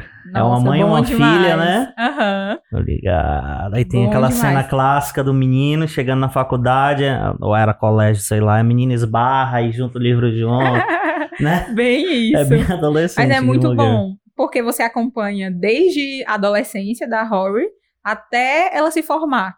Então é, é muito massa ver tanto essa, esse crescimento dela e da cidade, porque a gente acompanha muito a vida da cidade. Gosto muito desse tipo de série, de cidade pequena, foca ali no relacionamento das pessoas. Mas na época dela, tu assistiu também? Não, não, assisti bem depois. Bem depois mesmo. É, Na época eu nem sabia que, que existia. É, tu é cinco anos mais nova que eu, né? Sim. É, 25. tá na, na crise dos 30, eu tô tá. no- quase lá. E música? Qual estilo de música a Gabriela Benvenuto gosta? Benvenuto. eu gosto muito de. Eu gosto de rock, gosto de pop. E. É porque é muito. Atualmente, eu tô gostando muito de ouvir mesmo música cristã, não só pra, sei lá, na igreja e tal. Uhum. Mas eu realmente ouço por prazer, assim, música cristã. Mas fora isso, eu gosto de MPB, músicas mais tranquilinhas, Tu tem uma banda preferida? Banda preferida. Tu é dessas que pegam um álbum pra ouvir? Não, não tenho esse costume. É engraçado, não, eu sempre ouço no aleatório, assim, as músicas, ou então músicas de determinados álbuns. Se você me perguntar, ai, é, tu gosta da música tal, de qual álbum que ela é? Não faço a menor ideia. Não sei, tem gente que sabe, né, o ano de lançamento e tal. Eu não sei dizer. Mas minha banda preferida é Queen. Queen. Amo. Nossa, meu Deus, eu posso, eu não canso, não canso de ouvir. É, eu canto como se eu estivesse no show. não me obrigue É bem enérgica a música, né? É, sim, nossa, eu gosto demais de Queen. Aí tu ouve mesmo. só as separadas, né? É, eu boto, geralmente eu boto lá no aleatório e, e ouço. Ouço Spotify, assim This bem, is Queen. Né? Eu, Ouço bem no aleatório. Teve uma época que eu acho que foi 2010, na época da- que eu entrei na faculdade, 2009, 2010, 2009. Que eu ouvia Queen todos os dias e comia uma esfirra do Habib's na época que era 50 centavos. Olha aí, que esfirra ritual. de carne. A de queijo era tipo ritual. 80, né? Era, era tão Né? barata. Esfirra do Oh, Habib's. Saudades. Ia no IFCE ouvindo lá no MP3. Descia lá no começo da Guanambi porque o trânsito da 3 de maio é muito ruim de ah, noite. eu fiz muito isso também. Fiz muito isso. De aí ouvindo Queen, aí passava no Habib's, comia esfirra. E, e eu era maravilha. muito feliz. Olha Mal aí. sabia eu. Vida comum, Não muito é? feliz. Ai, ai. Vamos pro nosso quadro Reflexões. Vamos, é. Tá, você que não sabe, Reflexões é um quadro baseado lá no Provocações do Abu Janra, que era um programa da TV Cultura. E são perguntas para fazer o convidado olhar para dentro de si mesmo para responder. A Gabriela Benvenuto é minha amiga, tenho muito prazer e orgulho de dizer que ela é minha amiga. Eu brinco nas rodas, brincava nas rodas de, de, de, de, de amigo, essas, eu fazia essas perguntas, né? Inclusive ela tava comentando que eu Que eu esqueci. Eu até tentei lembrar as perguntas que ele já fez, mas eu esqueci. E que tu, tu falou que foi legal ver tomando forma, né? que eu Sim, comentava nossa, que eu queria foi fazer muito um programa massa. de, de Ele fez essas né? perguntas. A gente tava voltando de um cover do Los Hermanos, lembra? Foram às duas horas da manhã. Isso, umas duas horas da manhã. E veio um grupo de amigos, a gente foi pro deck do condomínio de uma amiga nossa. E a gente pediu o McDonald's, É. que passou num drive-thru pra comprar e tal hora, né? De madrugada, a gente lá comendo McDonald's e fazendo perguntas reflexivas, gente. Foi Bebendo uma- uma Heineken na zoeira, viu? Fica aí, fica aí, não fecha o vídeo, não. Era um Ah, as meni- As meninas gente. mais, talvez, mais, infelizmente, uma educação cristã mais tradicional. Ah, meu Deus, Los Hermanos, um, um cover do Los No Hermanos. Aí eu Floresta. falei Heineken, ela não, vou fechar o vídeo. Calma, calma, calma. Calma, a gente é crente, viu? Eu tinha crente. Graças a Deus, literalmente. Gabriela Benvenuto. Você já se perguntou por que você gosta tanto de ler ou não faz diferença? Ah, não, eu nunca me perguntei. Assim, hoje eu eh, vendo uma parte mais teórica, assim, de como é que as histórias são construídas, eu sei por que eu gosto tanto de ler. Por causa das, disso, por causa dessa. Menino, pera, quase não sai. Por causa dessa oportunidade de viver outras experiências, outras culturas, né? O C.S. Lewis diz que quando a gente lê boa literatura, nós somos mil homens, sem, no entanto, deixarmos de ser nós mesmos. Então, eu responderia hoje isso. Eu gosto muito de ler por causa disso. Mas eu já li quando criança e não tinha muito essa noção. Eu sabia que eu gostava das histórias, mas não sabia dizer porquê. Então, tu é tipo, tu gosta de viver no mundo da. da tu gosta de conhecer, tu gosta de explorar. Né? Sim, tipo tanto o mundo da ficção como o mundo das ideias. Eu fico muito empolgada também quando, quando eu aprendo co coisas novas. Isso parece muito clichê, mas eu fico muito empolgada quando eu vejo conceitos que fazem sentido, quando eu aprendo uma coisa que é coerente, ou então quando eu leio alguma coisa que o autor escreveu assim, de uma maneira bonita e inteligente, aí eu fico, menino, sai de chorar. Fico muito animada. Massa. Qual o grande erro do evangelicalismo atualmente? Maria, a gente já chega assim com essa, pá! A ideia é essa, né, né? do quadro. Eu acredito. Eita, tem muitos erros, gente. A gente podia ficar no clássico de não se apegar à palavra, né? De não procurar conhecer o Deus da palavra, mas eu vou dizer outra coisa. Eu vejo como um problemão, até eu já comecei a falar. Dividir a vida. Dividir a vida entre a minha vida na igreja, minha vida religiosa e minha vida secular. Hum. Então, eu acho que a gente deve caminhar para essa unificação. Entender que toda a nossa vida, aí vem o nome do clube do livro, que é Corandel, perante a face de Deus, toda a nossa vida está diante de Deus. Então, eu sou crente aqui, enquanto eu estou respondendo pergunta, é, eu sou crente no meu trabalho, enquanto eu estou indo para a faculdade, e sou crente na igreja. Quando a gente divide as coisas, tem essa vida dividida, na igreja a gente é regido pelo que a palavra diz. No trabalho a gente é regido sei lá, pelos próprios interesses, pelo desejo de passar por cima de alguém, de enganar alguém para ganhar uma promoção, uh, de enganar um cliente para ganhar uma comissão. Então, entende que isso não tem nada a ver com aquele meu eu da igreja? Então a gente divide, a gente vive com essa visão dividida mesmo. E unificar quem nós somos, todas as partes de quem nós somos e colocar isso diante de Deus, eu acho que é um desafio enorme. Então, por isso, por exemplo, pegando a ideia do Harry Potter, eu achava que não. Minha vida cristã não podia tocar o que eu lia. Então eu tinha que meio que cristianizar o que eu lia, né? Então só podia ler coisas que tivessem ali o nome de Jesus. Então não é porque que não tem, porque não tem o nome de Jesus ali que algo é ruim. Eu posso pegar a minha visão cristã e ler aquilo com os meus óculos da fé, né? Eu não preciso tirar os óculos da fé para ler Harry Potter. Eu posso ser agente de redenção enquanto eu leio Harry Potter. Né? Nossa, poxa, que legal essa estrutura, a criatividade da autora, que ela mostra a face do mal, o bem triunfando sobre o mal, amizade. Tudo isso são valores cristãos que a gente vê lá em Harry Potter se eu olhar com os olhos da fé. Mas eu posso simplesmente excluir isso, né, e dizer, não, isso não é para mim. Então, eu acho que esse é um erro. E esse erro se manifesta em muitos aspectos mas eu diria que unificar a nossa vida diante de Deus. Massa, Gabi. Deixa seu filho da mãe contigo. Ai, meu Deus. Qual o limite?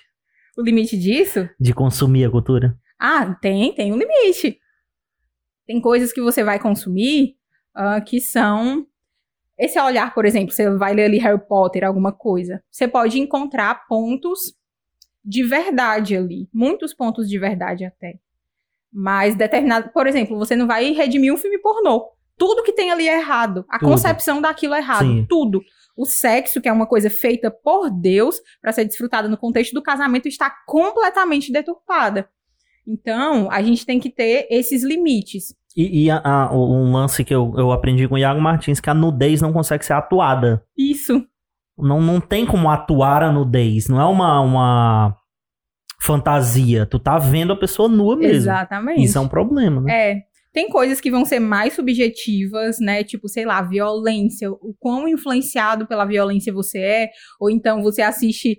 Eu lembro, olha, isso a gente critica, né? Pelo menos a geração em que eu fui criada, critica, por exemplo, o Senhor dos Anéis da Vida, que até cristão, mas o povo criticava critica o Harry Potter, né? Porque diz é que verdade, tem bruxaria. Né? Eu nunca me toquei disso, pois o pessoal é. criticando lá alguém da Flower, magia lá. Pois é. é Aí a gente se preocupava muito com isso. Mas, por exemplo, um, um, um, seriado que eu deixei de ver, depois eu retomei, mas eu deixei de ver porque estava me afetando negativamente, era Brooklyn Nine-Nine. Sabe por quê? Porque eu assistia tanto ali o Peralta e ele dando patada no povo, sendo mal educado, né, querendo ser muito brincalhão e tratando as pessoas mal, que eu comecei a reproduzir esse tipo de comportamento. Então, tem alguns aspectos subjetivos. Talvez você assista Brooklyn Nine-Nine e tudo bem, você só assiste e tal. Mas eu percebi que aquilo estava me influenciando. Como nós somos diferentes, tem determinadas coisas que a gente. Não, eu, aqui com a minha consciência diante de Deus, eu vi que aquilo não estava me fazendo bem e parei de assistir. Mas tem coisas, como você disse, a nudez. Né? Consumir esse tipo de coisa vai ser errado para todo mundo. Pornografia, não tem. Ai, eu não sou afetado pela pornografia. Não. não dá. Não dá, né? Então são coisas que são nitidamente erradas, que você deveria se abster totalmente. E tem um campo mais subjetivo que vai depender aí de cada pessoa. E, e o massa disso é que a gente vê que a gente realmente não tá debaixo de lei, a gente tá sobre graça, porque até um certo limite né? Que tem um limite sim, né? A gente pode traçar limites pra gente, tipo o teu Brooklyn Nine-Nine, né? Que pra não muitas é? pessoas podem ser besteiras. É, depois eu voltei a assistir e não me afetava mais, mas naquele momento tava me afetando. Muito massa. Eu sempre te vejo muito animada lá no vídeo, sorrindo na internet e tal. É, eu tava pensando até, poxa, quando foi que eu vi a Dabi irritada? Aí eu, ah, eu vi.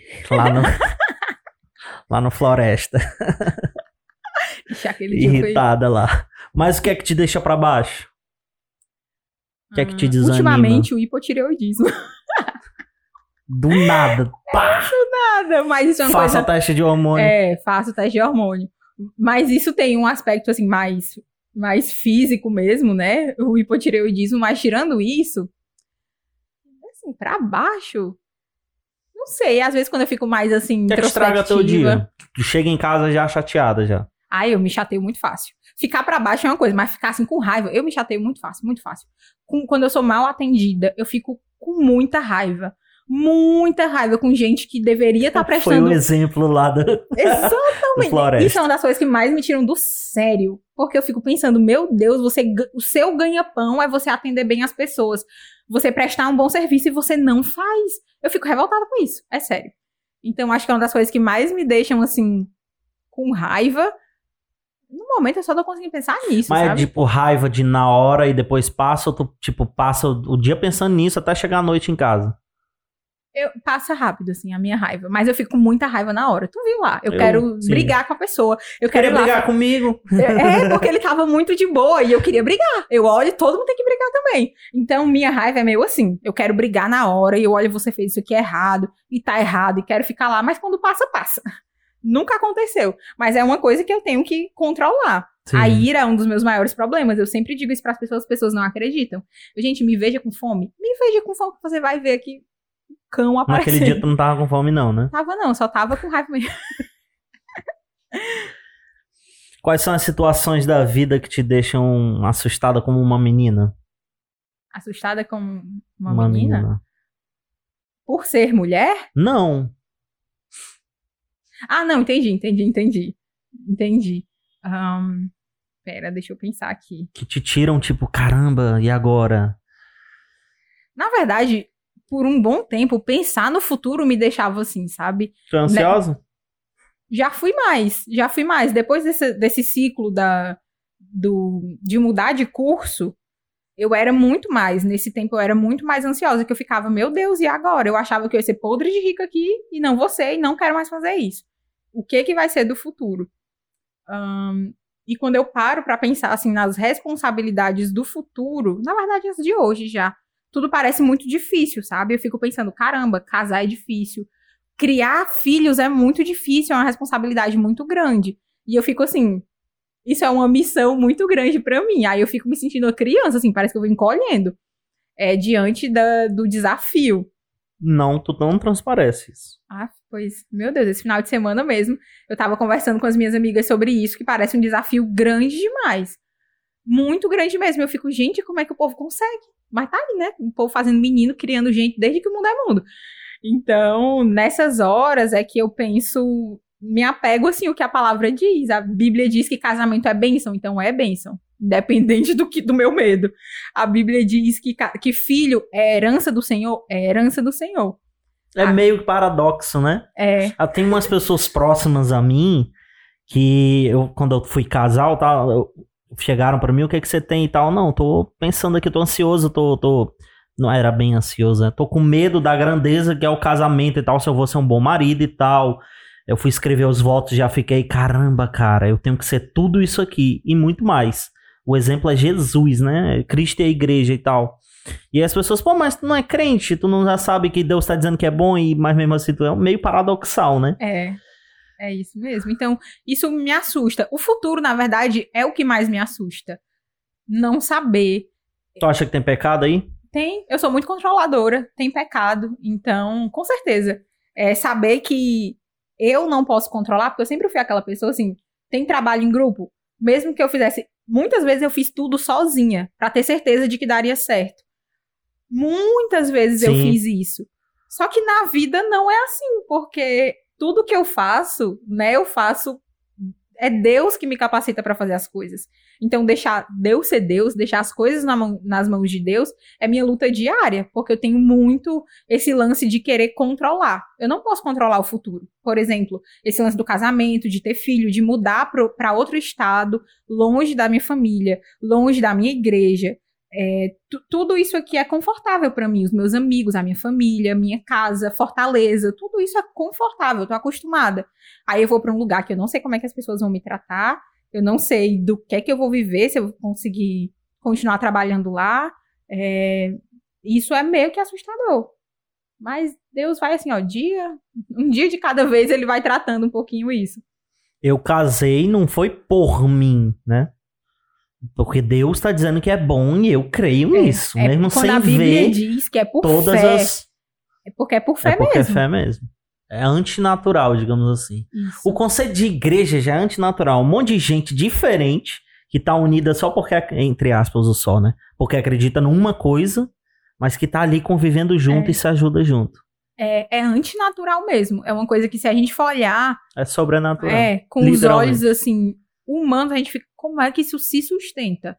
Porque o povo, ah, a igreja é um lugar de um monte de gente querendo ser santa. É, não, é um, monte de, um bando de gente que admitiu que é ruim, né? Uma comunidade de gente ruim que, que quis viver junto, né? Então é só por fé mesmo. E sim, quer ser santa, né? Sim. Diga uma opinião politicamente incorreta que você tenha. Vixe, Maria. Vamos aqui pensar.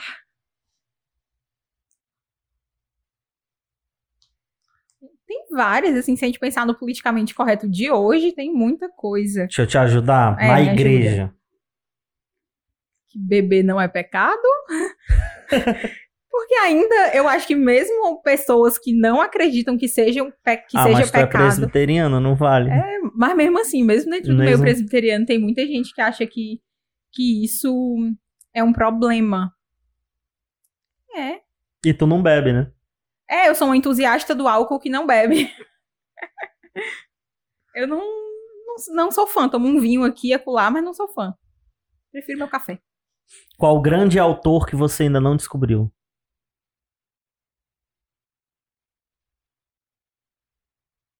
Meu Deus. Deixa eu pensar aqui em alguém bem da literatura. Ah, nunca li os russos. Tipo, eu nunca li Dostoiévski. E todo mundo diz que eu vou amar. Enfim, é um clássico da literatura e eu ainda não, não li.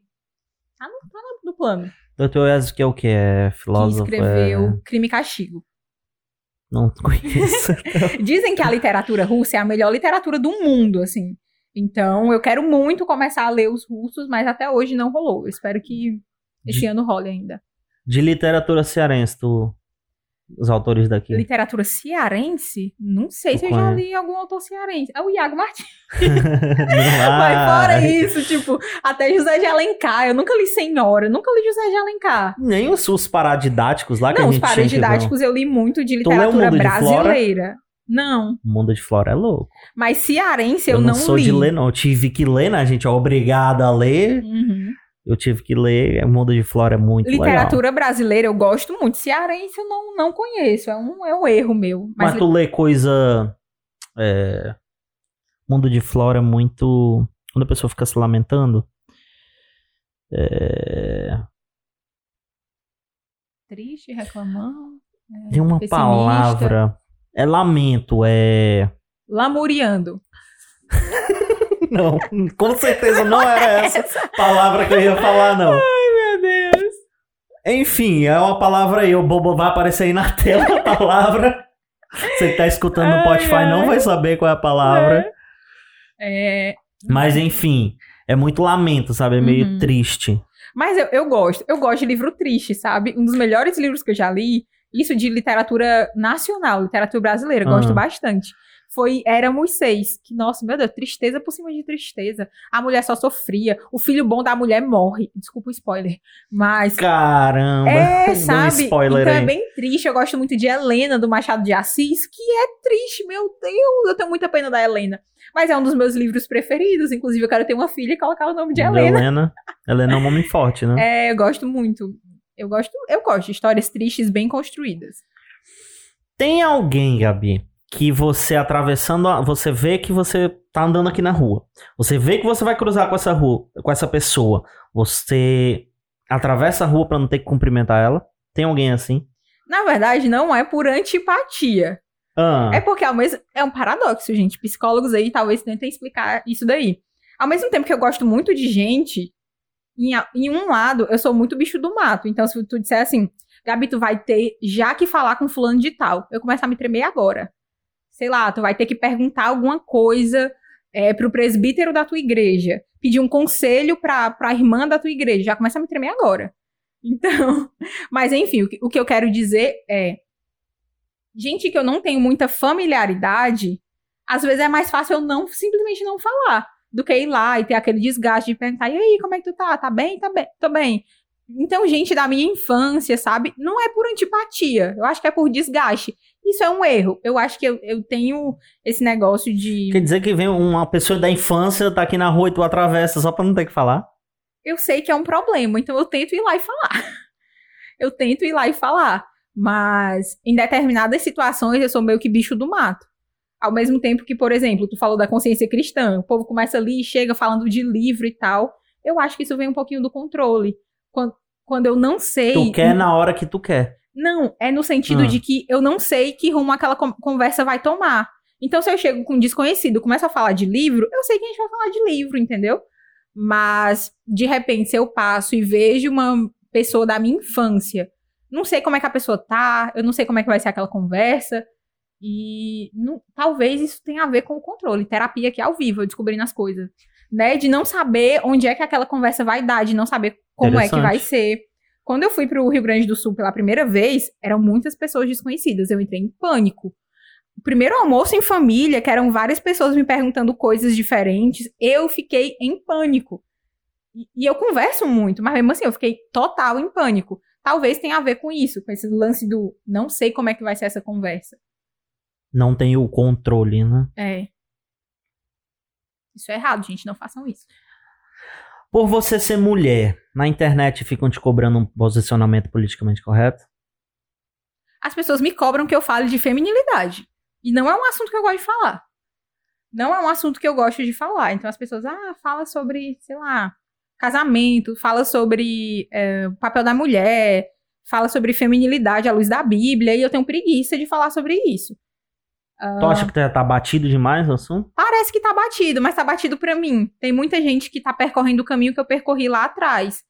Então, eu tento entender isso, sabe? Que tá batido pra mim, mas não tá batido pra pra outras pessoas. É, então, eu acho que as pessoas meio que cobram isso. Que eu fale sobre feminilidade. Ah, já que eu sou mulher e que eu te- sou uma figura pública de alguma forma, então eu tenho que falar sobre isso. Mas desde o começo não é o assunto que eu quero falar. Eu comecei um quadro no canal há muito tempo que era sobre feminilidade. Tem um vídeo. Tem um vídeo só Mas tu porque se força a criar conteúdo que tu não gosta mesmo? Só Não porque as consigo. pessoas pedem? não consigo. Eu tento adaptar uma coisa é, para eu fazer de um jeito que eu me sinta confortável. Então eu sempre procuro adaptar, porque de verdade eu não consigo. Por exemplo, esse quadro que eu tentei criar, que era só para falar de livros voltados para mulheres, depois do primeiro eu não senti, me senti mais à vontade para criar. Mas, ahn, por exemplo, toda vez. Eu te disse, né, que as palestras que eu mais dou são sobre feminilidade. Mas geralmente eu, eu não vou, sei lá, para os temas batidos, eu vou para Gênesis. Eu gosto muito de falar sobre Gênesis. Ah, então eu, eu falo sempre da, de identidade. o que é a identidade da mulher? Quem é que diz o que é ser mulher? Então, olho muito para Gênesis e, e vejo como é que Deus nos define o projeto original de Deus para a feminilidade. Ah, isso eu gosto de falar. E que choca as pessoas, né? Se você É. falar direto o que, que é que a mulher foi feita para, Né? choca as pessoas. Inclusive, tem um, um- um pastor que ele, ele fez uma pregação expositiva em Gênesis. Quem é? Heber Campos Jr. Ai, ele Acho é foi ele. maravilhoso. Ele. é maravilhoso. Gente, assistam aí, muito massa. É, é Eu- muito bom. Muito bom. Já sofreu algum hate na internet? Gente, eu me acho muito isentona, sabe? Às vezes Ah. eu me acho muito isentona. Eu não sei se é porque eu falo muito dos autores. Aí, de certa forma, eu tô ali embasada por algum autor. É muito difícil eu tirar alguma coisa da minha cabeça do nada e falar. Tua opinião, assim. Eu dou minha opinião, mas como eu tô muito falando de livro, mas não sei, eu nunca tive muito hate, não. Os haters que eu tive foi no sentido de. Eu falo bastante dessa questão do relacionamento com a cultura, né? Então, por exemplo, eu fiz um vídeo porque, sobre por que cristãos deveriam ler autores não cristãos. Muitas vieram me xingar de filha do diabo nos comentários Filha do YouTube diabo. dizendo que eu deveria estar evangelizando ao invés de incentivar crente a ler ficção. E então é bem isso, sabe? Num choque conceitual. Então são pessoas que discordam desse tipo de visão, né? Unificada, como eu disse, ah, e por isso o hate vem. Só que como é, tanto no YouTube como no Instagram, eles te exigem um nível de, de comprometimento. Então você tem que me seguir, né? E se você me segue, é porque você já se identifica de alguma forma com as coisas que eu penso, com, com a linha teológica que eu sigo. Então, isso diminui, sabe, o hate. Diminui mesmo. Sim, mas sim, sim. Vieram me xingar Faz também, sentido. porque que eu não. Não é bem xingar, mas me questionar sobre por que que eu não falava de literatura de ficção cristã, escrita por cristãos, né? Tipo, Tipo, Olan. não, Olan eu amo. Amo, amo, amo. Mas, tipo, essas mais adolescentes. Mas não é o tipo de literatura que eu leio, ficção cristã para adolescentes. É que eu não conheço. É, não é tão conhecido, sabe? É um, um tipo de literatura mais novo. Mas não é um tipo de literatura que eu leio. Aí já vieram me questionar de por que, que eu divulgava os não cristãos e não divulgava o livro de gente crente. É, aí eu tentei conversar, mas. Caramba, o cara criou um problema agora, tipo... Né? É, O nome do canal, o nome do, do canal, do, do- da página era sobre teologia. Já não Pois faz nem é. sentido o que ele tá falando. Então, os únicos embates que eu tive foram mais de conceitos teológicos mesmo, que fazem parte da minha visão, e as pessoas quiseram problematizar. Eu, gente, mas é dessa forma como eu entendo isso, sabe? Aí, Gabriela Benvenuto. Qual o seu grande arrependimento? Maria, chegou danos reflexivos. Caramba, tu não tava refletindo até agora? Não, tava, mas agora foi um negócio mais que tocou lá dentro. Meu grande arrependimento. Ai, meu Deus.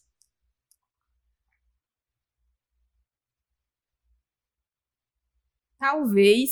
Eu acho que meu grande arrependimento passa por isso que eu falei do querer o mundo, sabe? Eu perdi muito tempo. Claro que eu ganhei maturidade nisso. Mas eu perdi muito tempo buscando coisas que eu não queria. Então, é, eu sempre achei que esse lance de.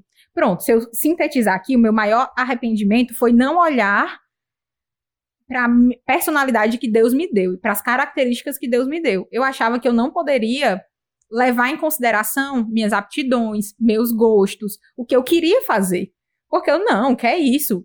É, minha vida não tem espaço para mim, né? Ah, eu achava que eu deveria, que o negar a mim mesma era isso, era, era ignorar todas as minhas características e fazer alguma coisa que eu achava que eu tinha que fazer. É, então, meu grande arrependimento foi uma série de atitudes. Tu tava fazendo briga de braço com Deus?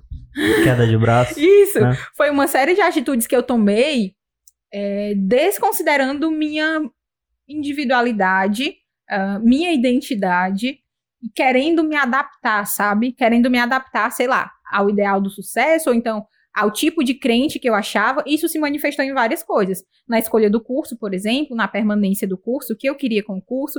Isso se manifestou, por exemplo, em roupa, porque eu achei, num determinado período, que a mulher cristã era aquela que usava saias floridas e rodadas, e manga bufante e rosa. Então, o meu, eu achava que eu tinha que me adequar àquilo. Só que a fé cristã, é muito libertadora. Então, a minha personalidade foi Deus que me deu. Ele não errou. Claro que muito dessa personalidade está manchado pelo pecado e eu preciso me arrepender disso. Mas os meus gostos, eu gostar de, sei lá, de roupa preta e branca e não roupa floral, isso foi um gosto que Deus me deu, que Deus colocou na minha personalidade.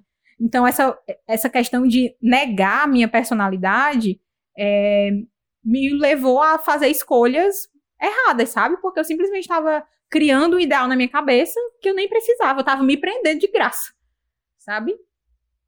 Então, eu acho que é um arrependimento Entendo, que tem sim. vários arrependimentos maiores e menores embaixo. Muito bem explicado, seu grande arrependimento. Qual é o grande equívoco que as pessoas cometem ao falar de você? Achar que eu, que eu sou muito séria, talvez? Não sei, eu acho que o povo tem uma noção, assim. Quem me conhece só da internet, sei lá, tem uma noção de que eu falo 24 horas de livros e de teologia, sendo que, sei lá, às vezes eu só quero assistir as Patricinhas de Beverly Hills, sabe? Inclusive Gilmore amo, Girls. né?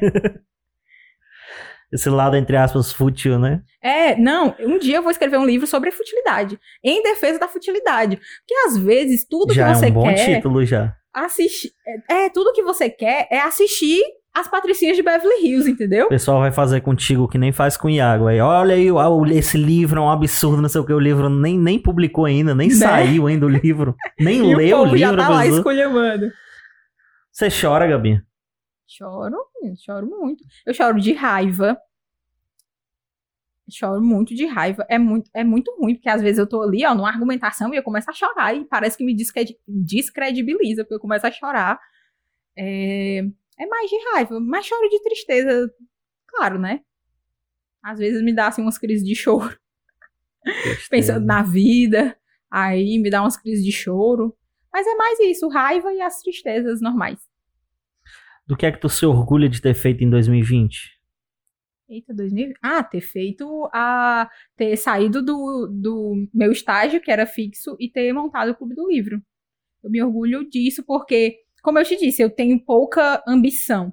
Então, para eu dar esse passo, para muita gente parece ser pouca coisa, mas tipo, sair da estabilidade, de novo, controle, para ir para o incerto, nossa, para mim foi um grande passo. E, por exemplo, eu sempre quis trabalhar em casa. Sempre quis. Eu achava que era uma realidade que não era para mim, que nunca ia acontecer. E aconteceu. Então eu fico muito feliz que Deus me mostrou que, enfim, eu posso ter coragem para fazer esse tipo de coisa. E que coisas que eu achava que, ah, isso não era para mim, pode ser para mim. Muito bom. Tu lançou na Hotmart, né? Sim, sim. Depois tu vai me dar umas dicas aí que eu tô com umas ideias aí. Olha aí. Esperem coisas muito boas aí, viu, galera? Você chora diante da beleza? Sim, não de tudo. Às vezes eu sou meio insensível. Já chorou lendo o final de um livro? Já, nossa, já.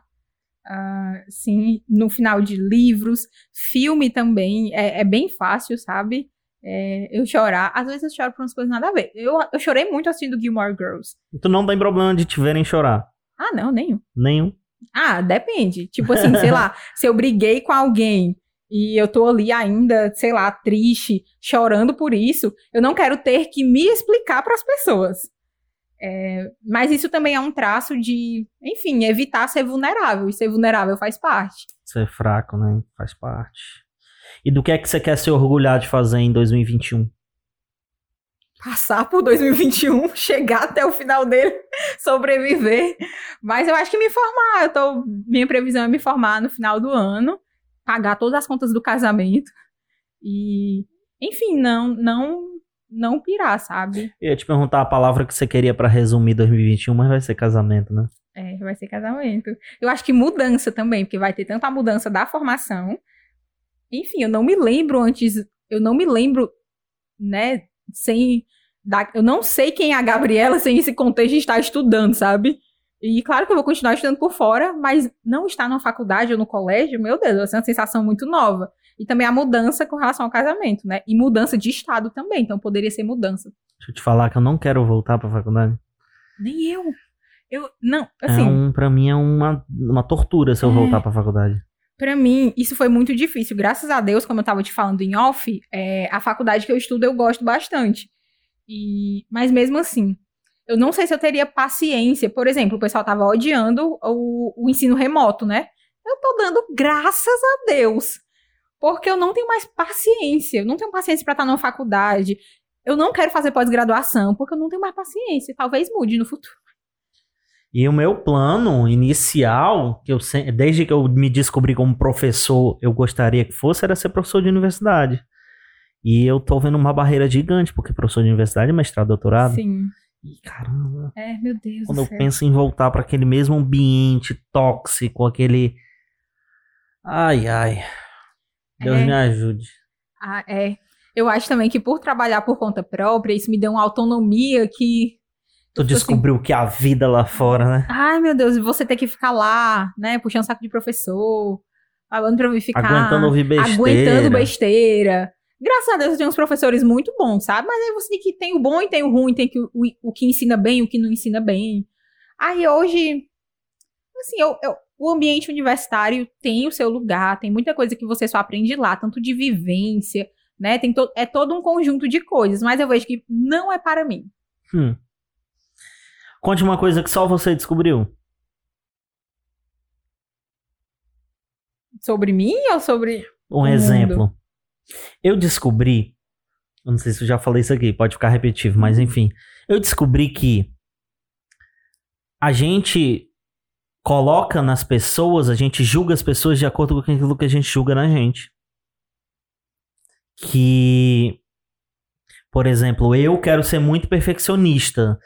Eu tava arrumando aqui as coisas, oh meu Deus, eu tenho que fazer um ambiente mais profissional, não sei o que, e ao mesmo tempo eu não, a proposta é essa e tal e quero fazer tudo perfeito, o enquadramento tem que ficar igual ao enquadramento da outra câmera e tal. Aí eu julgo o trabalho das pessoas, se eu for ver um outro podcast, eu julgo as mesmas coisas que eu quero pra mim. Uhum. E isso é com todo mundo. Às vezes a pessoa odiar todo mundo é porque ela se odeia no final. Foi isso que eu descobri. Isso é uma baita de, de uma descoberta. É, então, seguindo essa vibe, né, de, Hum. de olhar para as outras pessoas, eu descobri que a gente pode ter personalidades muito diferentes e encarar as coisas de maneira muito diferente e tudo bem. E aqui eu não tô fazendo aquele discurso relativista, sabe? Que ah, o legal é ser diferente, esse tipo de coisa. Mas em questão de personalidade mesmo. Eu tenho amigas que, por exemplo, são mais introvertidas. Então, depois de uma tarde ali com os amigos, elas precisam se recolher para poder recarregar as energias. Antigamente, o que, que eu pensava? Fulano é chato, porque não quer estar aqui com a gente. Não Hoje gosta dia- da gente. Isso, nossa, eu super, eu super ficava mal, sabe, pensando nisso. É, hoje em dia, minha vida é mais feliz nesse sentido. Ah, de, não, fulano precisa ali se recolher na dela, né? E, Assim como ela vai aceitar, vai te entender também, talvez, em alguma coisa que tu tenha, né? Sim. É, isso foi uma descoberta mesmo, porque eu já fui uma amiga muito chata. Muito chata de querer que fulano fizesse coisa comigo ali naquela hora. De querer que a pessoa fizesse. Eu já fui uma amiga muito ruim. Muito ruim mesmo. Quer pedir perdão aqui Perdão, publicamente? gente, perdão. Se, olha, se você já foi meu amigo da, da, do ensino fundamental, né, do tempo da escola, se eu já te obriguei a fazer alguma coisa, né, se eu já enchi o seu saco pra fazer alguma coisa comigo, perdão. Eu não sabia o que eu estava fazendo. Mas foi, sério, foi revolucionário, assim, na minha vida de entender que, ah, beleza, eu quero ir pro cinema. Mas minha amiga não quer ir. Ela me odeia por isso? Não, ela só não gosta daquele filme. E tudo bem. Porque eu achava que a gente tinha que ser muito amigo por afinidade. A ponto de fazer tudo junto, né? Isso. Então, hoje em dia eu tenho um grupo de amigas, aí com a amiga X eu fico ali conversando até não sei que horas. Com a amiga Y, eu vou assistir a série da Freira Doida, né? Vou lá, e fica só Freira nós Ninja. duas, enquanto a outra amiga vai dormir. Então tá tudo bem, entendeu? Aí eu vou desfrutando, assim, de cada uma, da maneira como elas são. E hoje em dia eu dou graças a Deus por isso, porque eu realmente fui liberta de, de ser uma amiga tóxica. Tô continuando aí. Mas eu era péssima. Eu era uma péssima amiga. Já saiu do rehab, né? Do- da Sim. reabilitação. Vamos pro bate-bola, jogo rápido? Vamos. É que eu sou péssima de pensar nas coisas, gente. Mas é isso aí, vamos lá. A ideia aqui é, todo mundo conhece o de frente com o Gabi lá, a mesma coisa aqui. Eu vou falar uma palavra, vou falar uma frase, tu vai, ou tu vai completar, ou tu vai falar a primeira coisa que vier na tua cabeça. Respostas rápidas. Um bate-bola, jogo rápido mesmo. Um livro de cabeceira. As Crônicas de Nárnia. Um sonho que ainda não realizou. Casar. Olha que fofo. Comida preferida. Bolo. Salgado. Bolinha de queijo. O doce preferido. Bolo. Brownie, que é um bolo solado. Bolo salado. Então tu gosta muito de petit gâteau também. Amo. Meu Deus Petit do céu. gâteau é a Que vida, né? combinação. Ateísmo. Incoerente. Um sonho que já realizou. Entrei pro curso de jornalismo. Personagem da Bíblia preferido. Não vale Jesus, né? Não. Eu gosto muito de Ruth. Ruth. Se tu quiser complementar, na hora que tu quiser complementar também, você pode, viu? Feminismo. Incoerente. Calor ou frio? Eita, menino, muito complexo. Assim, em teoria, frio. Em teoria. Voltando pro feminismo, explica. Por que, que é incoerente? Ah, nossa, tem várias incoerências no feminismo. Mas o feminismo como um todo é ruim? Ele não abarca a completude da realidade. Então, ele pega determinadas pautas, esquece de outras, trata algumas pautas de maneira errônea. O feminismo, como um todo, tem brigas internas, então tem muita incoerência dentro. Tá. Eu vou ser filho da mãe contigo de novo. Aham. Diz uma coisa boa do feminismo. Uma coisa boa? Buscar o direito das mulheres, lutar pelo direito das mulheres. Isso é a teoria. Como é que isso vai ser feito na prática? Isso é outra outra coisa. Política. Ah, eu tô num momento de alienação, total. Eu também. Tô nem. É, eu, tô eu deixei nem de aí. seguir o povo online e tal. É, eu tô nem aí. Entreguei pra Deus. Inclusive, o povo online, isso é muito tendencioso. É. Tô nem aí se eu deixei de ter algum convidado por causa disso.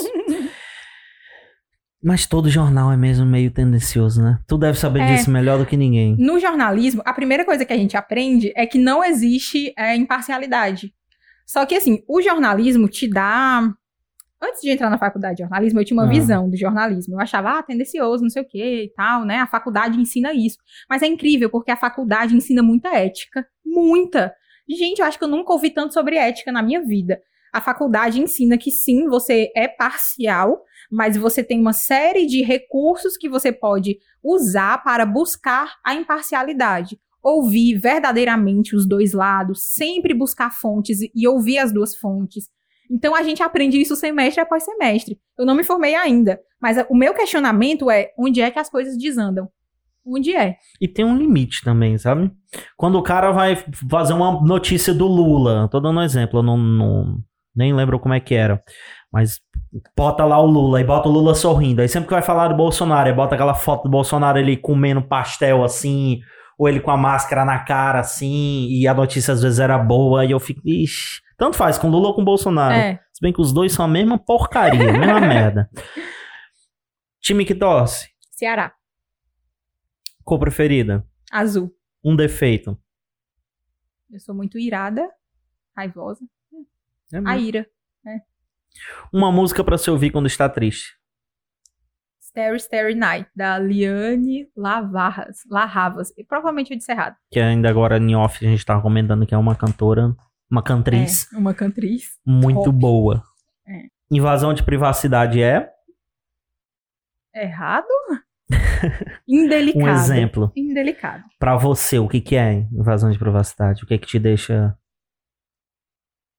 Eu acho que pressupor coisas que você não sabe sobre, sobre alguém. Então, sei lá, você chegar, não tem um pingo de abertura pra dar um conselho pra pessoa, e chega e vai dar pitaco na vida da pessoa. É, então, ou então você pressupor que, ah, eu acho que tu é desse jeito, Alexandre, eu acho que tu precisa melhorar isso. Uma coisa é você perceber e como amigo ir lá, fulano, tu precisa melhorar isso. Outra coisa é você pressupor. Então, eu odeio, odeio, minha mãe disse que odiar é pecado. Então, eu detesto esse tipo de presunção, sabe? De pressuposição, na verdade. Pedro, Ai, meu amor da minha vida. muito bom. Gabi, olha pra aquela câmera, faz É. de conta que em algum momento da vida não te deixaram falar alguma coisa. Vale, meu Deus, mas eu sempre arrumo um jeito. Vai e fale agora. Caramba, gente, que coisa difícil.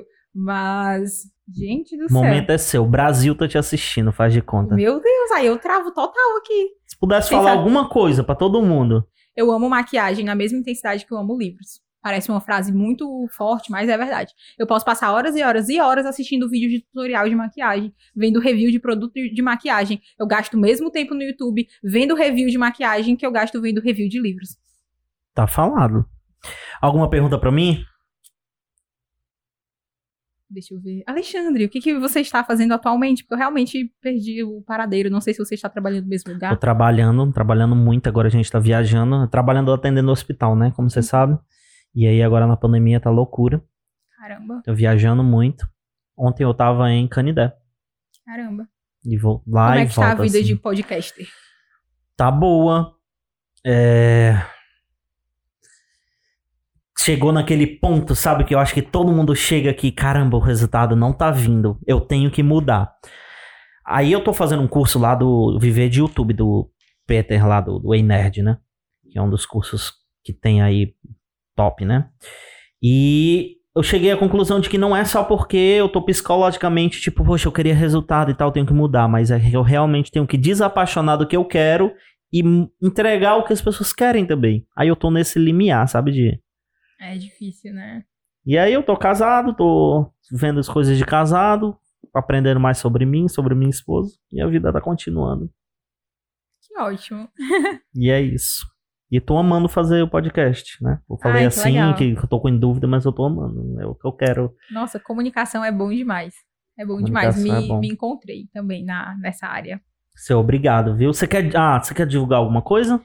Gente, eu tenho um canal no YouTube, chama Gabriela Bevenuto. Tudo, você jogar esse nome no Google, você me acha. Em todas as plataformas, no Instagram e no YouTube, principalmente. Tem o Clube do Livro, é um clube do livro voltado para livros cristãos, mas a gente também, a gente lê ficção, enfim, a gente faz votação e lê o que der na telha lá, sempre com uma perspectiva de uma perspectiva cristã. E é isso. É por aí que você me acha. Obrigado, viu, Gabi, pela Ai, moral. Foi um prazer. foi um Muito prazer bom. mesmo. Obrigado mesmo. Nossa. Você gostou desse papo? Gostou de conversa? Você gosta de conhecer as pessoas? Gostou aqui da Gabi? A gente vai trazer mais convidados como ela, convidados legais que, tra que é, tem a adicionar aqui, né? Ouvir a ideia do outro, ouvir o diferente às vezes. Se inscreva aí no canal pra não perder, vai ter vídeos. Ativa o sininho aí, sempre que eu mandar vídeo, você recebe aí no seu celular o aviso. Deixa o like no vídeo se você gostou, deixa o dislike se você não gostou também. Siga lá a gente no Instagram. Se inscreva no canal de cortes. Eita, que é tanta coisa, né? Facebook, tem tudo aí. Até Twitter tem. E valeu!